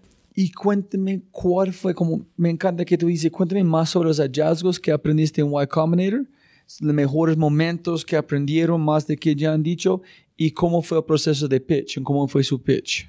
Nuestro pitch, eh, bueno, Primero es asombrarte a cómo una asesoría puede cambiar totalmente todo. ¿Pero en qué sentido? Pero ¿en qué sentido? En que acá te dicen cómo hacer las cosas, allá no te dicen cómo hacer las cosas, allá te preguntan, what's your problem? Y con esa pregunta tienes que llegarles con un problema y ellos te guían en cómo tú lo debes resolver, pero es como back to the basics. Deja de enredarte tanto, haz las cosas como las hacían así, así, así. Eh, si te interesa, cógelo, si no, no, pero es gente que ya se ha quebrado o que tiene empresas muy exitosas eh, y que ahorita las están rodando. No son asesores como hoy en día, gente que te asesora, que te asesora desde un libro, desde consultoría, pero nunca ha tenido una empresa. Entonces allá sí te asesoran gente que ha tenido empresas de billones eh, y, gente que no, pues que, que sí se han quebrado, pero las han vuelto a montar o no necesariamente tienes que estar quebrado para poder dar un buen, una buena Entonces, ¿qué, ¿qué encontraste que la belleza de la asesoría ya. Fue más una conversación con preguntas reales, menos de, de oye, ¿has usado esta metodología? Exacto, no. Es qué problema tienes. Entonces, mi problema es este. Listo, solucionalo. ¿Qué tal si haces esto y por qué lo estás haciendo así? Y es como, es como de verdad como te guían a una respuesta, pero la respuesta la tomas tú, es tu empresa, no ellos. Y muchas veces si ven que la estás eh, la estás embarrando o estás por otro lado, si te guían y te dicen, oye, esto no lo hagas así, como nosotros que ya íbamos a sacar un nuevo producto y nos dicen, oye, no has terminado de cerrar este, este portal enorme y ahorita estás montando otro nuevo producto, no, no lo hagas. Ese sí fue lo único que nos ha dicho, no lo hagas y fue la mejor recomendación del mundo. Eh, pero la asesoría es totalmente diferente acá porque no es no es, por ejemplo, un ven y yo abro tu Facebook y te digo cómo funciona Facebook y cómo haces Facebook, sino todo el entorno de marketing digital, cómo lo puedes hacer. Eh, también es es tu empresa, tú verás qué haces, tú no necesitas que tener un papá encima diciéndote qué hacer. Tú verás si quieres tomar mis consejos o no. En términos de pitch, cómo haces algo súper conciso, súper rápido y cómo haces que tu empresa se entienda en, un, en, un, en una línea eh, y deja de, deja de hablar lo que no es. Lo que te decía, había una niña que vendía quesos hechos por plantas y ella empezaba vendiendo We are an, AI company, eh, tal, tal, tal, y que vende quesos. Y el tipo le dijo, no, no, no, usted es una compañía que vende quesos a base de plantas. No, pero lo vendedor mío es AI, AI. Y él le decía, usted es un virus, sí, a la gente no le va a interesar si por qué hace inteligencia artificial, cuál es su big data, a la gente le interesa que el queso está hecho de plantas y punto. Entonces son aprendizajes que te llegan más porque es por gente que ya ha pasado lo mismo que tú eh, y ya, y eso es como lo más importante. Y en términos de pitch, sí no lo alinearon un montón, fue casi dos semanas de alinear tu pitch y que te queda perfecto. Acá te dan siete minutos, allá te daban un minuto eh, para hacer un pitch. Eh, ¿En qué buscaron el pitch? Exactamente, ¿qué haces? ¿Problema? ¿Mercado? ¿Qué haces? Sí, exacto. Es qué haces, cuál es tu mercado y cuáles son tus números. Eh, y con la inversión que hiciste. Entonces, o qué vas, y cuánta plata necesitas. Entonces es como en un minuto tratas de que te den, obviamente, la, mayor, la inversión que requieres, que fue un aprendizaje que antes de nosotros hacer esto, nosotros somos un gremio, pues nosotros somos un área, más que todo, que es fea. Nosotros le llamamos como nosotros somos feos. ¿Por qué? Porque somos educación y estamos en Latinoamérica. Entonces somos un mercado cero atractivo y la educación no es divertida para nadie. Eh, y algo que nos decían antes es tranquilo, si no levantan no pasa nada. Tuvieron la experiencia de Y Combinator. Yo levanté 120 mil dólares, tranquilo. Pero yo pensé que es un negocio sexy, ¿no lo piensas como feo? No, no, claro. Hoy en día es súper sexy y están todas las tendencias. ¿por qué pensaste fue...? Eh, no, tú lo piensas y hacia el inversionista, para él es más llamativo tener una fintech eh, y tener un montón de cosas que tener un portal y, más con todo, con todo este tema. Y nosotros empezamos a llenarnos antes de entrar de toda la energía y estábamos muy convencidos que íbamos a levantar por lo que íbamos, porque teníamos una buena empresa, eh, por nuestro pitch y porque en ese momento éramos de Linda for Latam y Linda vendió su empresa en miles de millones de dólares. Entonces dijimos, es un, para, para las compañías va a ser supremamente atractivo. En Estados Unidos todos saben que es Linda y va a ser muy práctico empezar Ubits de como Linda for Latam. Como Linda.com que tiene como todos los cursos de Adobe, etcétera, etcétera. Exacto. Linda es el portal de cursos profesionales en Estados Unidos y lo compró LinkedIn. Entonces, en ese momento, nosotros la primera, las primeras tres horas del Demo Day, que es el día donde eh, están todos los inversionistas, ya habíamos levantado un millón de dólares. ¿Cuánto tiempo? Como a las dos horas, tres horas. con el coste de Tinder, like, no, no, sí, No, no, esto, esto fue una empresa que se reunió antes con nosotros de eh, dar ni siquiera el pitch. Nos sentó y nos dijo, me encanta el tema de educación, somos un fondo de San Francisco, se llama Spectrum 28, muéstrenos qué tienen. Eh, les mostramos el pitch de un minuto, dos minutos, hicimos clic porque la gente invierte, yo creo que la inversión es como una relación y eso te lo cuentan mucho y es Tú no inviertes en algo que no conoces y en algo que no te engancha. Tú no le inviertes tiempo en una relación a algo que no te gusta.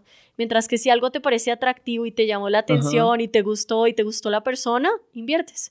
Entonces, crear como todo, ese, todo, esa, todo eso alrededor de esto. Hicimos clic con ese fondo muy rápido y nos enviaron un handshake a la hora, a las, como a las dos horas de que arrancó el día eh, porque nos reunimos empezando el día y a las dos horas ya habíamos levantado un millón de dólares. Íbamos por un millón de dólares, no íbamos por más.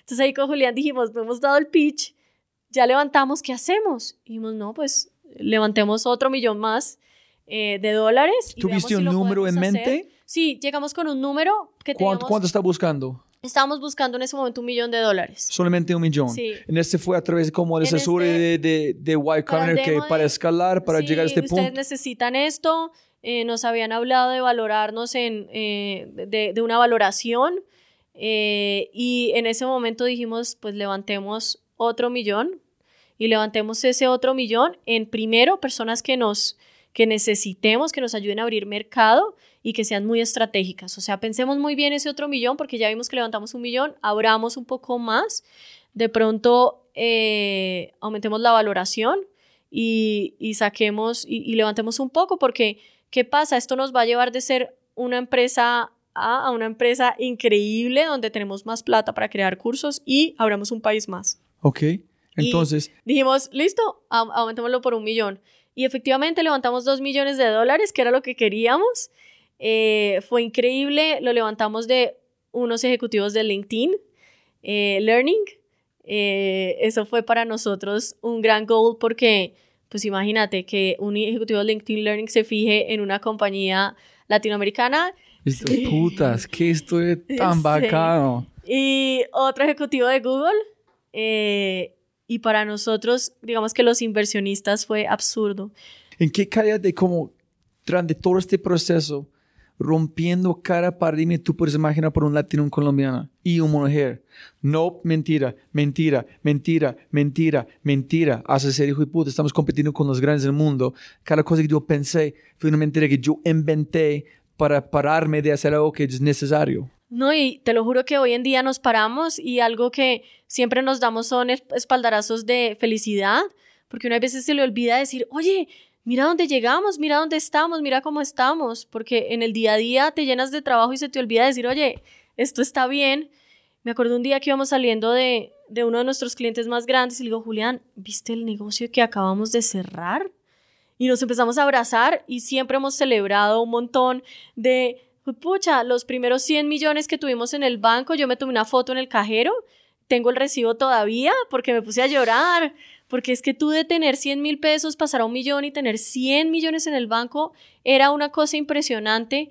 Ahora decíamos con Julián, ¿cómo será tener 2 millones para crear esta empresa y para generar más empleo en Colombia, para generar más cosas? Algo, algo que yo siempre cierro en mis discursos y la gente de Ubits lo sabe, es les hablo mucho a las mujeres y lo que les digo es que, eh, y siempre les digo mucho, como uno puede llegar hasta donde quiere llegar y no necesita llenarse de paradigmas ni de temas. Y a las preguntas estúpidas, pásenlas como preguntas así. O sea, si alguien te está preguntando como, oye, ¿y tu familia? ¿Y por qué no tienes hijos todavía? Y te estás llenando de plata, pero ¿y tus hijos? ¿Y tus temas? ¿Y esto? Pues yo primero fui persona y primero soy mujer y yo veré si quiero o no quiero, qué quiero hacer o no quiero hacer y punto. Y mi sueño es este y lo puedo perseguir tal cual como cualquier hombre y puedo llegar a donde quiera. Eh, porque te educan, te educan a hacer otro tipo de cosas. Claro, seguramente mi educación fue de un papá y una mamá que siempre fueron ustedes, pueden llegar a donde sea, tú puedes hacer lo que quieras y yo creo que eso en parte hizo un gran cambio. Pero tú viste como muchas mentiras en su mente. Sin embargo, con este, tú tuviste que conquistar esas cosas. Claro, y no, y no es fácil cuando estás en una reunión hoy en día y a ti no te miran eh, y piensan que la persona que está al lado tuyo es, e, es tu jefe eh, y para cuestionar algo de temas de tecnología o algo, lo responde la otra persona. ¿Qué pasa? A mí no me importa. La verdad, yo he aprendido a que eh, todavía seguimos siendo muy machistas en el sentido de si preguntamos algo de tecnología lo tiene que responder el hombre. Muchas veces nos reímos porque incluso en una reunión uno de los gerentes de, de, de, la empresa dijo como, no, no, no, términos de tecnología yo ya lo hablo con Julián. Y yo, yo era la persona en ese momento, pues hoy en día soy la persona encargada de toda la operación. Y dije, claro, hoy le preguntas a Julián. Y yo me ataqué de la risa y dije, y Julián le va a decir, oye, la que sabe es Marta. Entonces es súper divertido cosas que pasan. Uno lo que aprende es a tomarlas como divertidas eh, y lo que aprendes es a entender que, que y, y, y, aprendes a que un buen socio puede generar una gran diferencia. Julián ha sido un gran apoyo en ese sentido porque no es una persona que tampoco es como, no, tú no puedes y no puedes hacer y no lo... No, él me ve como absolutamente un par de él y somos pues pares en negocios. Eh, trasnochamos igual, hacemos todo igual.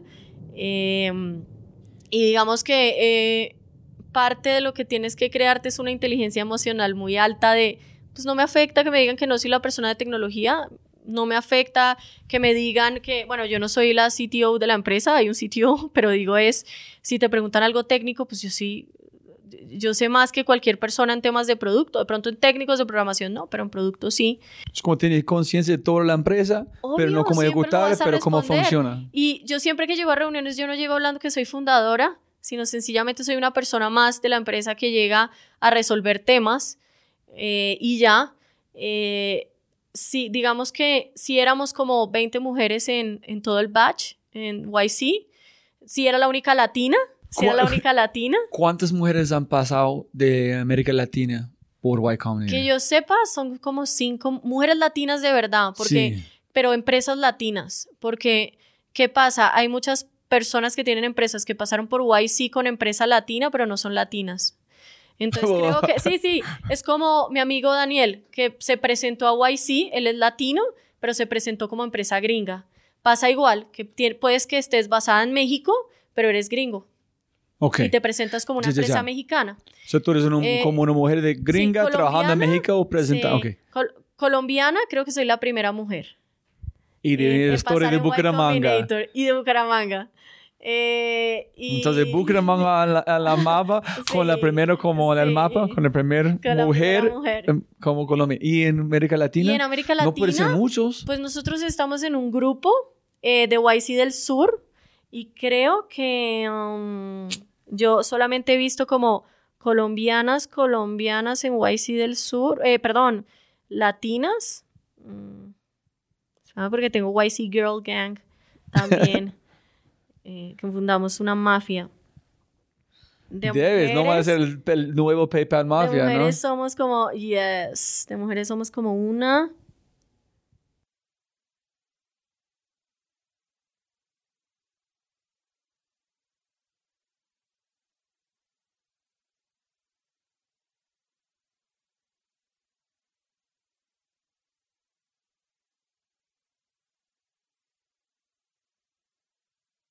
Tres, solamente veo como, veo como cuatro.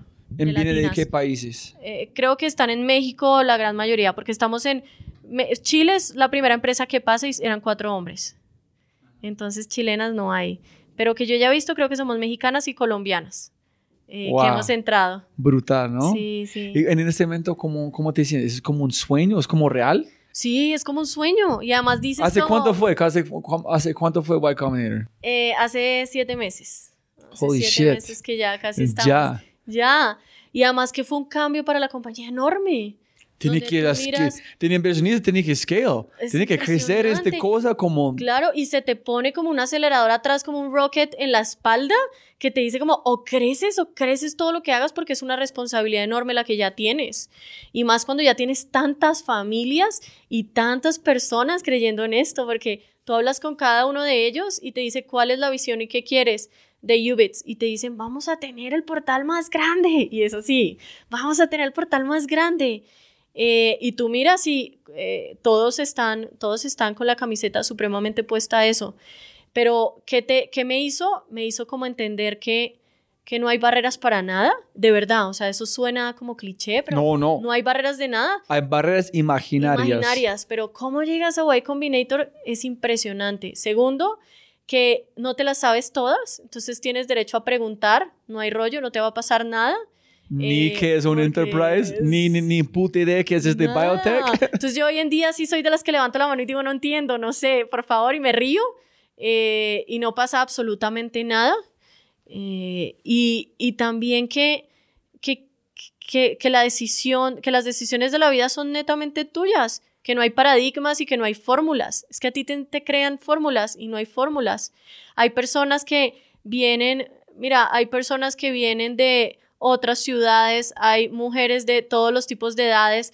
Nosotros ahí en YC teníamos compañeros de 60 años, teníamos un loco que eh, tuvo el, primer Bed Bath eh, Beyond de Rusia, tuvo muy buen éxito y ahorita estaba creando cohetes con hidrógeno y unas cosas así, entró a YC y es un ruso. Eh, y el señor tiene como 50 años y uno cree que es solamente gente joven y hay gente de todas las edades en YC. Eh, y crees que no puedes lograr los objetivos, pero hoy en día la maquinita que formamos con Julián y como todas las ideas y todo lo que implementamos, la vamos creando y desarrollando entre los dos sin límites. Y todo lo que pensamos se desarrolla. Que se saque o no, se- que, que sea exitoso o no, pero se desarrolla y las ideas todas cuentan. Entonces, eso ha sido como genial. ¿Cómo se llama tu padre? Se llama Jaime. Jaime, imagínense si Jaime dijo, no, hija, tiene que trabajar, tiene que ser con un sueldo, porque ganar, ahorrar para tener su casa, en su finca, en este bobadas, no estás aquí, ¿no? Sí, y, y sabes que uno tiene que tener cuidado, algo que siempre le digo a mis amigos cuando me reúnen y me dicen, no, ya hablemos, vamos a empezar esta idea, a emprender a esto, les digo, tengan cuidado con las apariencias porque es, las apariencias es lo que más te obliga a renunciar a tu empresa. ¿En qué sentido?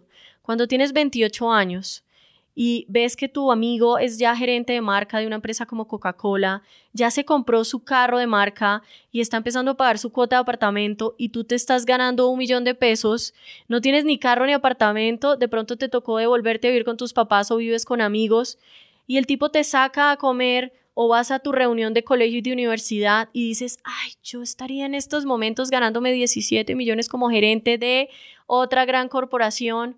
Y eso es algo horrible porque tu mente te juega muy malas pasadas y lo que tienes que trabajar es en las malas pasadas de tu mente, ser súper fuerte y decir frescos. Y se los digo, frescos. Van a llegar ahí donde el día que se puedan comprar el carro no se lo van a querer comprar porque van a andar caminando o van a andar en una scooter de green o van a andar por Bogotá en otros medios porque ya van a ver que esos gastos y esas cosas no eran lo importante y que ahorita lo importante es la compañía. Entonces la decisión es de comprarte un apartamento y de pronto irte de viaje y de pronto abrir otro mercado y de pronto hacer otras cosas es tu prioridad y las vanidades se te bajan. Entonces eso es súper importante. Yo al principio veía como la gente iba creciendo. Eso digamos que en ningún momento me afectó. Si vi amigos que les afectó y terminaron cerrando los emprendimientos y volviéndose a emplear y hoy en día me dicen, Marta, ¿tú por qué no me obligaste a quedarme? Yo te dije, ¿por qué no me obligaste a quedarme? Yo te dije que tu salario iba a crecer en la medida que tu empresa creciera, pero pues obvio, todo no llega de la, de la noche a la mañana. ¿Cuántas personas están a tu lado cuando arrancaste? ¿En cuántas personas empiezan decir, ese es estúpido, no entiendo qué haces? ¿Cuántas personas están de verdad, sí, Martín, yo te conozco, puedes hacerlo sin duda? ¿Y cuántas personas, ah, qué chévere, o desaparecieron cuando fue tiempo a ayudarte en algo? Yo tuve un corto muy grande y fue que pasé de tener boletas para conciertos en Red Bull, de manejar un área súper chévere de estar en todos los, todos los en medios y salir en, yo no sé qué, en Red Bull y tener el trabajo de los sueños, a no generar ruido para nada con la universidad durante dos años y estar trabajando sola, sentada en una oficina eh, por mucho tiempo, sola.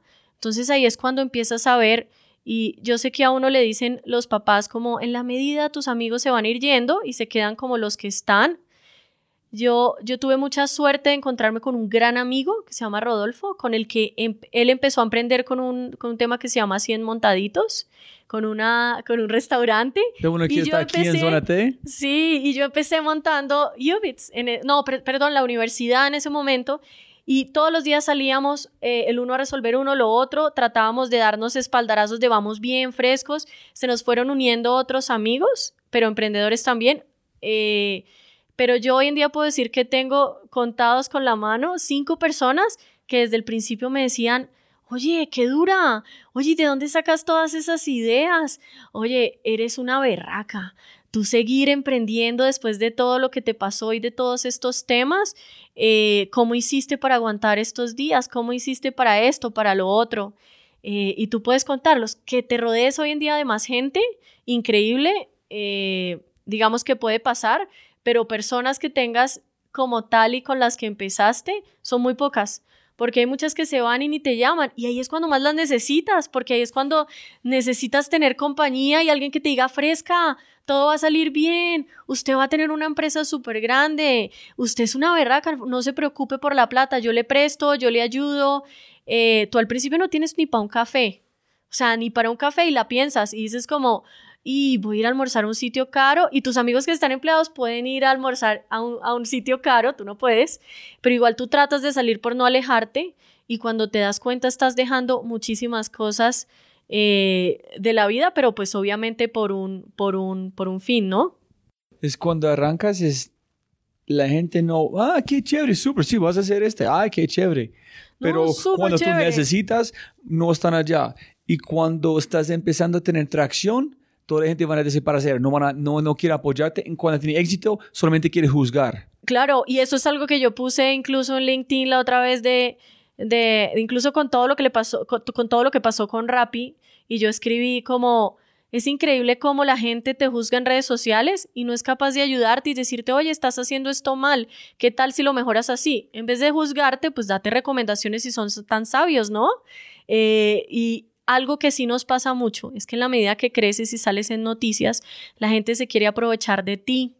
O de pronto, pues suena muy feo y suena muy agresivo, pero como consideran que tienes plata y tienes más dinero, empiezan las demandas o empiezan de pronto un poco más el ruido de no, pues como usted ya tiene plata, le voy a cobrar tres veces lo que en algún momento le cobré una vez. Y eso está mal. Uno lo que tiene que pensar es que sigue siendo la misma empresa, sigue siendo la misma esencia y que con más razón uno lo que necesita es más apoyo de las personas que te rodean eh, y más apoyo en todo eso porque psicológicamente tienes que estar muy fuerte para atender otras necesidades, no demandas, no líos, no problemas. Tienes tus propios problemas acá internamente, listo, que nos organizamos, cómo vamos a crecer tranquilamente, pero eh, sin que esto se vuelva eh, una, una, empresa desordenada, eh, cómo vas a hacer esto, lo otro. Pero algo que sí te pasa es que el mundo del emprendedor es muy solo y es muy solitario. Y ahí es cuando tienes que buscar siempre dos o tres personas que estén al lado, no negativas, sino positivas, eso es muy claro. Obvio, habrán días donde quieres llorar. Eh, y donde uno lo que hace es cuando el uno llora, el otro le dice cómo no llorar y por qué no llorar, y mientras el otro llora, te responde lo otro.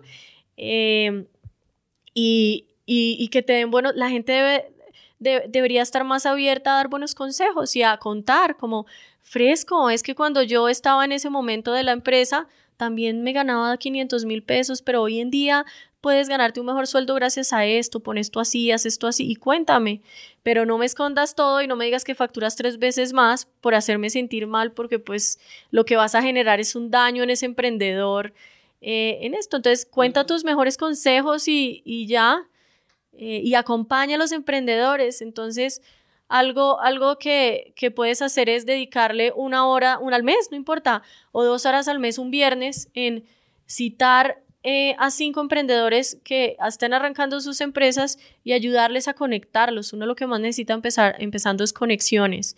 Y conexiones es que de pronto que un cliente lo reciba y le dé su feedback. Y esa persona va a entender un poco más cuál es su producto o cómo uno va a acercarse a un cliente. De pronto, eh, decirle que uno no hizo bien, que pueden hacer bien. Nosotros algo que decimos con Juli es que aprendimos a hacer lo que no se debía hacer. Y aprendimos mm, mucho a hacer lo que no se debe hacer. Sí, sí, eso es más importante, las no hacer menos de hacer. Eh, y ya, entonces... La pregunta que Fede me como regaló es, la gente siempre pregunta, cuéntame su fracaso. Y me dijo, no, pregunta a la gente, ¿qué hiciste bien desde cero? Que fue, ay, sí, hicimos este bien. So, cuéntame la mejor cosa que vos y Julián hicieron que fue, ush, qué cae que hicimos este, qué suerte que hicimos este desde cero. O como nosotros, sí, nosotros desde cero que hicimos bien fue como, primero, planear muy bien todo lo que íbamos a hacer. Segundo, crear un concepto muy fuerte y creer en toda la parte creativa, conceptual de la empresa y no desatarnos de ese sueño y de esa idea que teníamos. Hoy en día tú ves la misma esencia que teníamos desde el inicio de crear y mejorar cada vez nuestros productos de educación y crear los mejores cursos cortos. Siempre nos vas a oír en lo mismo y fue tener una pasión por todo lo que hacíamos. Entonces lo que hicimos muy bien siempre fue eh, creer en eso y crear el mejor equipo posible. Eso es importantísimo cuando empiezas a entender cómo manejar un equipo y cómo empezar a contratar los mejores eh, es ideal. Ese, día, en, en, el momento en el que empiezas a contratar y empiezas a crear un ambiente y empiezas a crear como una, un equipo, ese día te cambia todo si va con tus mismos valores y si lo creas a partir de eso. Entonces tú miras las personas de la compañía y son personas que tienen lo que te decía y dan la milla extra y, y, y se les oye y opinan y hacen y creo que lo que hicimos muy bien desde el inicio fue crear los mejores equipos. Eh, y ahí, se ahí, ahí, es una, una, gran diferencia. Súper. Entonces ya hablamos de los del peor consejo, ¿sí o no? Ya hay los libros que están cambiando tu vida. Cualquier libro que quieres recomendar. Bueno, un libro que yo ahorita recomiendo mucho y que me lo he devorado eh, y que te estaba hablando es Titanes de Tim Ferriss. Eh, creo que las primeras dos semanas he leído más de 300 páginas me ha parecido increíble porque es la vida real de un emprendedor. Lo que te decía, es entender que ellos también tienen dolores, pero también conocer qué es lo que ellos hacen todos los días, eh, que tú puedes empezar a implementar o que tú haces y te ríes, porque hay cosas que tú haces y que tú no sabías que ellos lo hacían eh, y, lo hacen y es agarrar lo mejor y lo, o sea, agarrar mejor e implementarlo. Y lo peor que ves que no aplica para ti, pues no hacerlo, porque el libro tiene capítulos donde dice qué drogas usan para rendir mucho más en, en, temporadas y cómo ser más inteligentes y cómo tomar speed y esto, pues son, incluso apenas abres el libro, dice estas recomendaciones no deben ser tomadas, ta, ta, ta, el libro se hace exento de las recomendaciones. Y cuando yo lo empecé a leer dije, bueno, con razón. Tiene que, eh, si te gusta, tiene que leer como Tribu de Mentores, Tribe of Mentors, es mejor de este libro. Ah, ok. Es como el mismo libro, pero más... Este libro tiene más estructura. En el nuevo que tiene de Tim Ferriss es menos estructura, es más de comer este pedacito, comer este pedacito. Entonces es, es delicioso. Ah, me encanta. Y este lo bueno es que es como los beats que vas Es como beats. ¿cierto? Es un libro de beats, ya, es porque te gusta. Eh, y vas pasando día tres capítulos, te cambia el tema. Entonces es súper chévere porque tu mindset va cambiando y ah. empiezas, ah, sabiduría, luego esto, riqueza, luego esto, en salud, ¿qué hace esto? Y te va cambiando el tema, entonces te desenfocas, te enfocas, te desenfocas, te enfocas, como un beat. Chévere, chévere. ¿Tienes otra recomendación de otro libro? Eh, otro libro, yo tengo un libro, pero es, es que es un poco ñoño, pero es, eh, es un libro de Barbara Oakley que dice cómo mejorar tu esencia en las matemáticas y en Excel, How to do Math and Excel. Eh, y, y, el libro cuenta una metodología de un, de un curso de Coursera que, que, hice que se llama Learning How to Learn y es cómo aprender, aprender aprendiendo a aprender y habla el cómo aprender, cómo ella aprendió matemáticas con una metodología y cómo uno a pesar de empezar a coger estos hábitos cuando lee y estudia va a aprender mejor.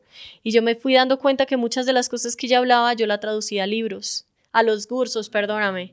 Entonces cogí el libro y, empecé a implementarle cosas del libro a nuestros bits, porque ya tiene estudios eh, entonces son temas de span of cómo maximizar la capacidad de atención de una persona, cómo hacer que la persona recuerde el beat que acaba de ver, entonces por medio de conclusiones, por medio de boost de información. Entonces era trasladar ese libro y todo el conocimiento que ella tenía a, a los beats y ver si estábamos alineados y estábamos totalmente alineadas. Eh, entonces ese libro fue para mí como, oh my God, vamos bien también. o sea, uno siempre busca como una aprobación de vamos bien, lo que dicen los académicos que tenemos está bien. Pero tiene que poner cuidado que no estás reforzando la historia que tú quieres contar, que de verdad es como algo de verdad que estás haciendo. Pero a veces sí, ay, sí, claro, todos que es contando que yo hago bien. So, a veces tiene que como sí, es, es información que yo estoy inventando porque es la historia que quiero imaginar o de verdad sí es exactamente que hacemos la parte de ejecución. Entonces, está chévere que es. Eh, si puedes poner una cartelera enorme en El Dorado, ¿qué mensaje? Pudiera, si pudiera poner una cartelera enorme. Con un mensaje para todo el mundo. Y esta misma cosa sale en un WhatsApp, en un mensaje a toda América Latina. ¿Qué mensaje vas a enviar? Oh my God, el mensaje que tenía. Yo me gusta Don't Be a Dick. Ese es, ah, espectacular, pero. Yo pondría como de pronto dos. Uno que siempre tengo en mi computador que dice The future is female. El futuro es de las mujeres. Pero suena muy feminista. Yo no soy no, tan no, feminista. Pero ¿por qué?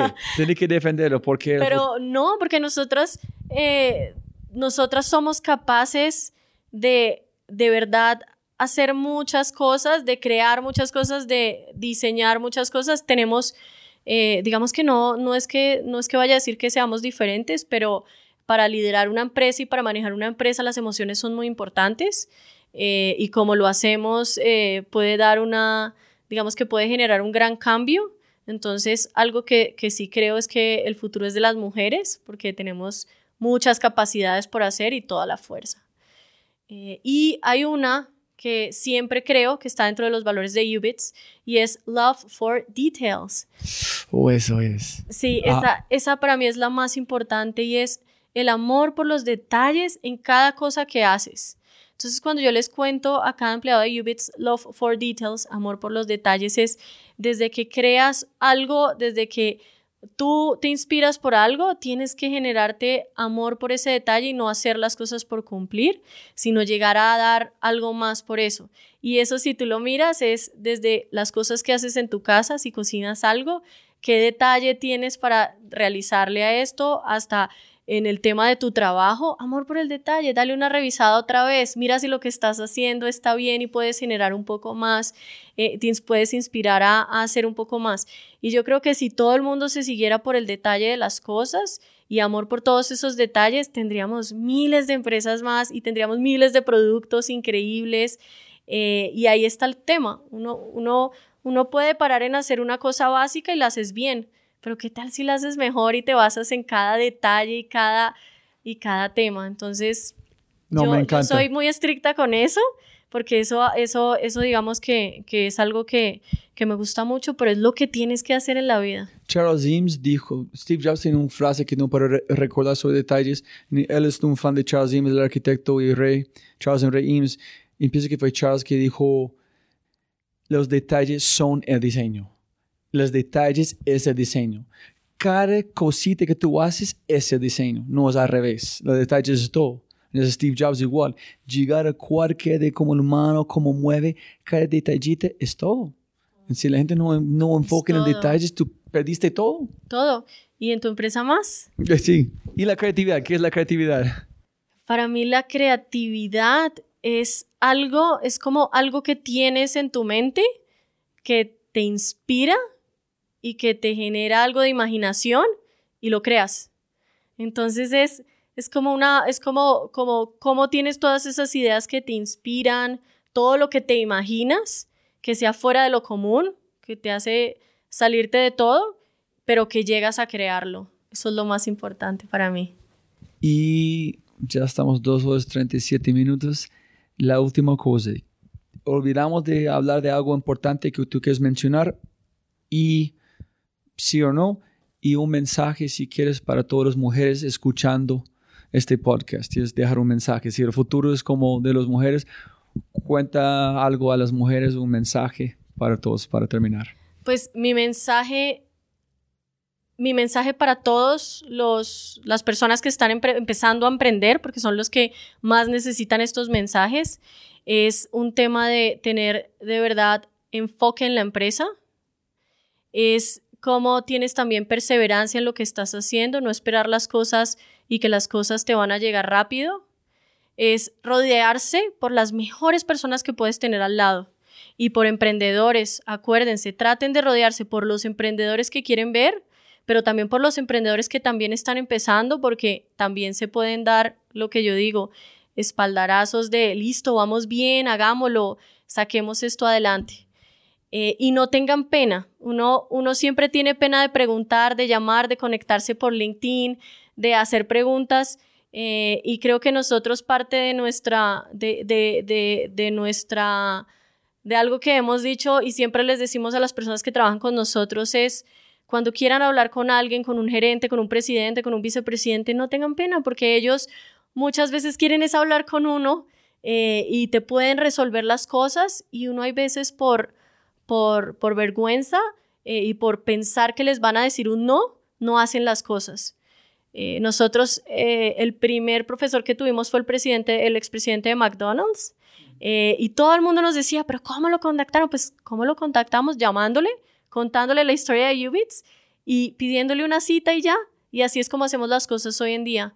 Entonces, ese riesgo que tienen que asumir, esa, e, eso es algo que marca la historia entre tener una empresa y tener una gran empresa, asumir riesgos, eh, hacer llamadas que tienen que hacer, lo más grave que puede pasar es que uno no te contesten, dos te digan que no y tres ni se vayan a acordar de tu nombre. Y si te los vuelves a encontrar, tú los reconocerás, pero ellos no a ti.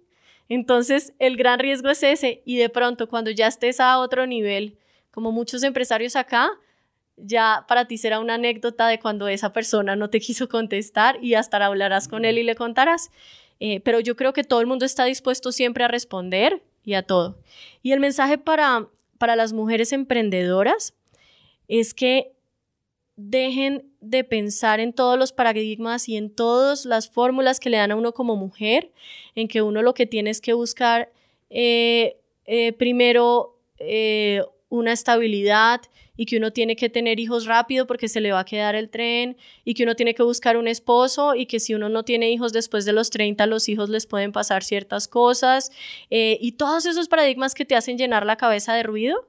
Yo creo que el ruido se lo genera uno mismo eh, uno lo que sí tiene que buscar es eh, alguien que te acompañe en ese momento, que entienda que tienes una empresa, que tienes que dedicarle tiempo a tu empresa. Em, y, yo creo que el mensaje para todas las mujeres es que todo lo que se quiere se logra, que no hay una diferencia alguna en lo que estés haciendo, mucho menos en tecnología, que no crean en esos paradigmas y que para adelante y que lo que necesiten, eh, digamos que siempre hay una siempre hay una que nos, nos puede apoyar, una que otra mujer que nos puede apoyar y nos puede dar la solución. Espectacular. Marta, ¿cómo arrancamos? Siempre ganamos mucho más plata en millones de dólares, pero no más tiempo. Entonces, muchísimas gracias por su tiempo. Saludos a Jaime y Julián en México. Ok, chao. Chao.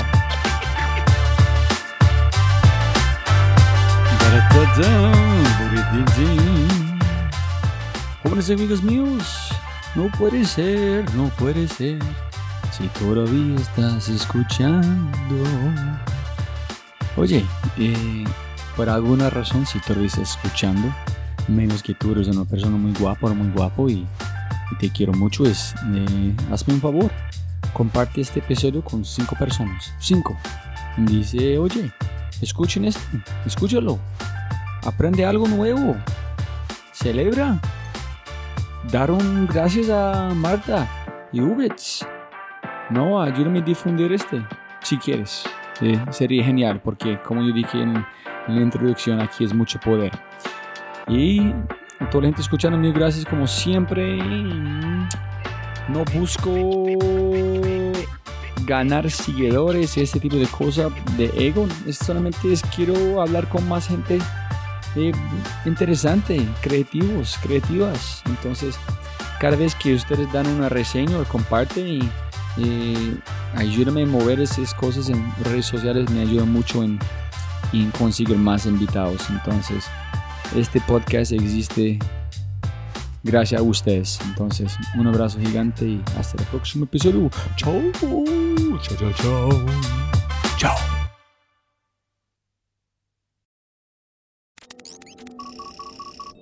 Como siempre, siempre puedes ganar más plata, pero no más tiempo. Muchas gracias por escuchar. Antes de terminar, unas cosas importantes para preguntar y mencionar. Número uno, deja una calificación Spotify. Ya, ya, déjala. Literalmente toma segundos y como yo mencioné, el impacto es enorme. Además, estarás garantizado de sentirte increíble el resto del día. También estamos produciendo todo el contenido en YouTube.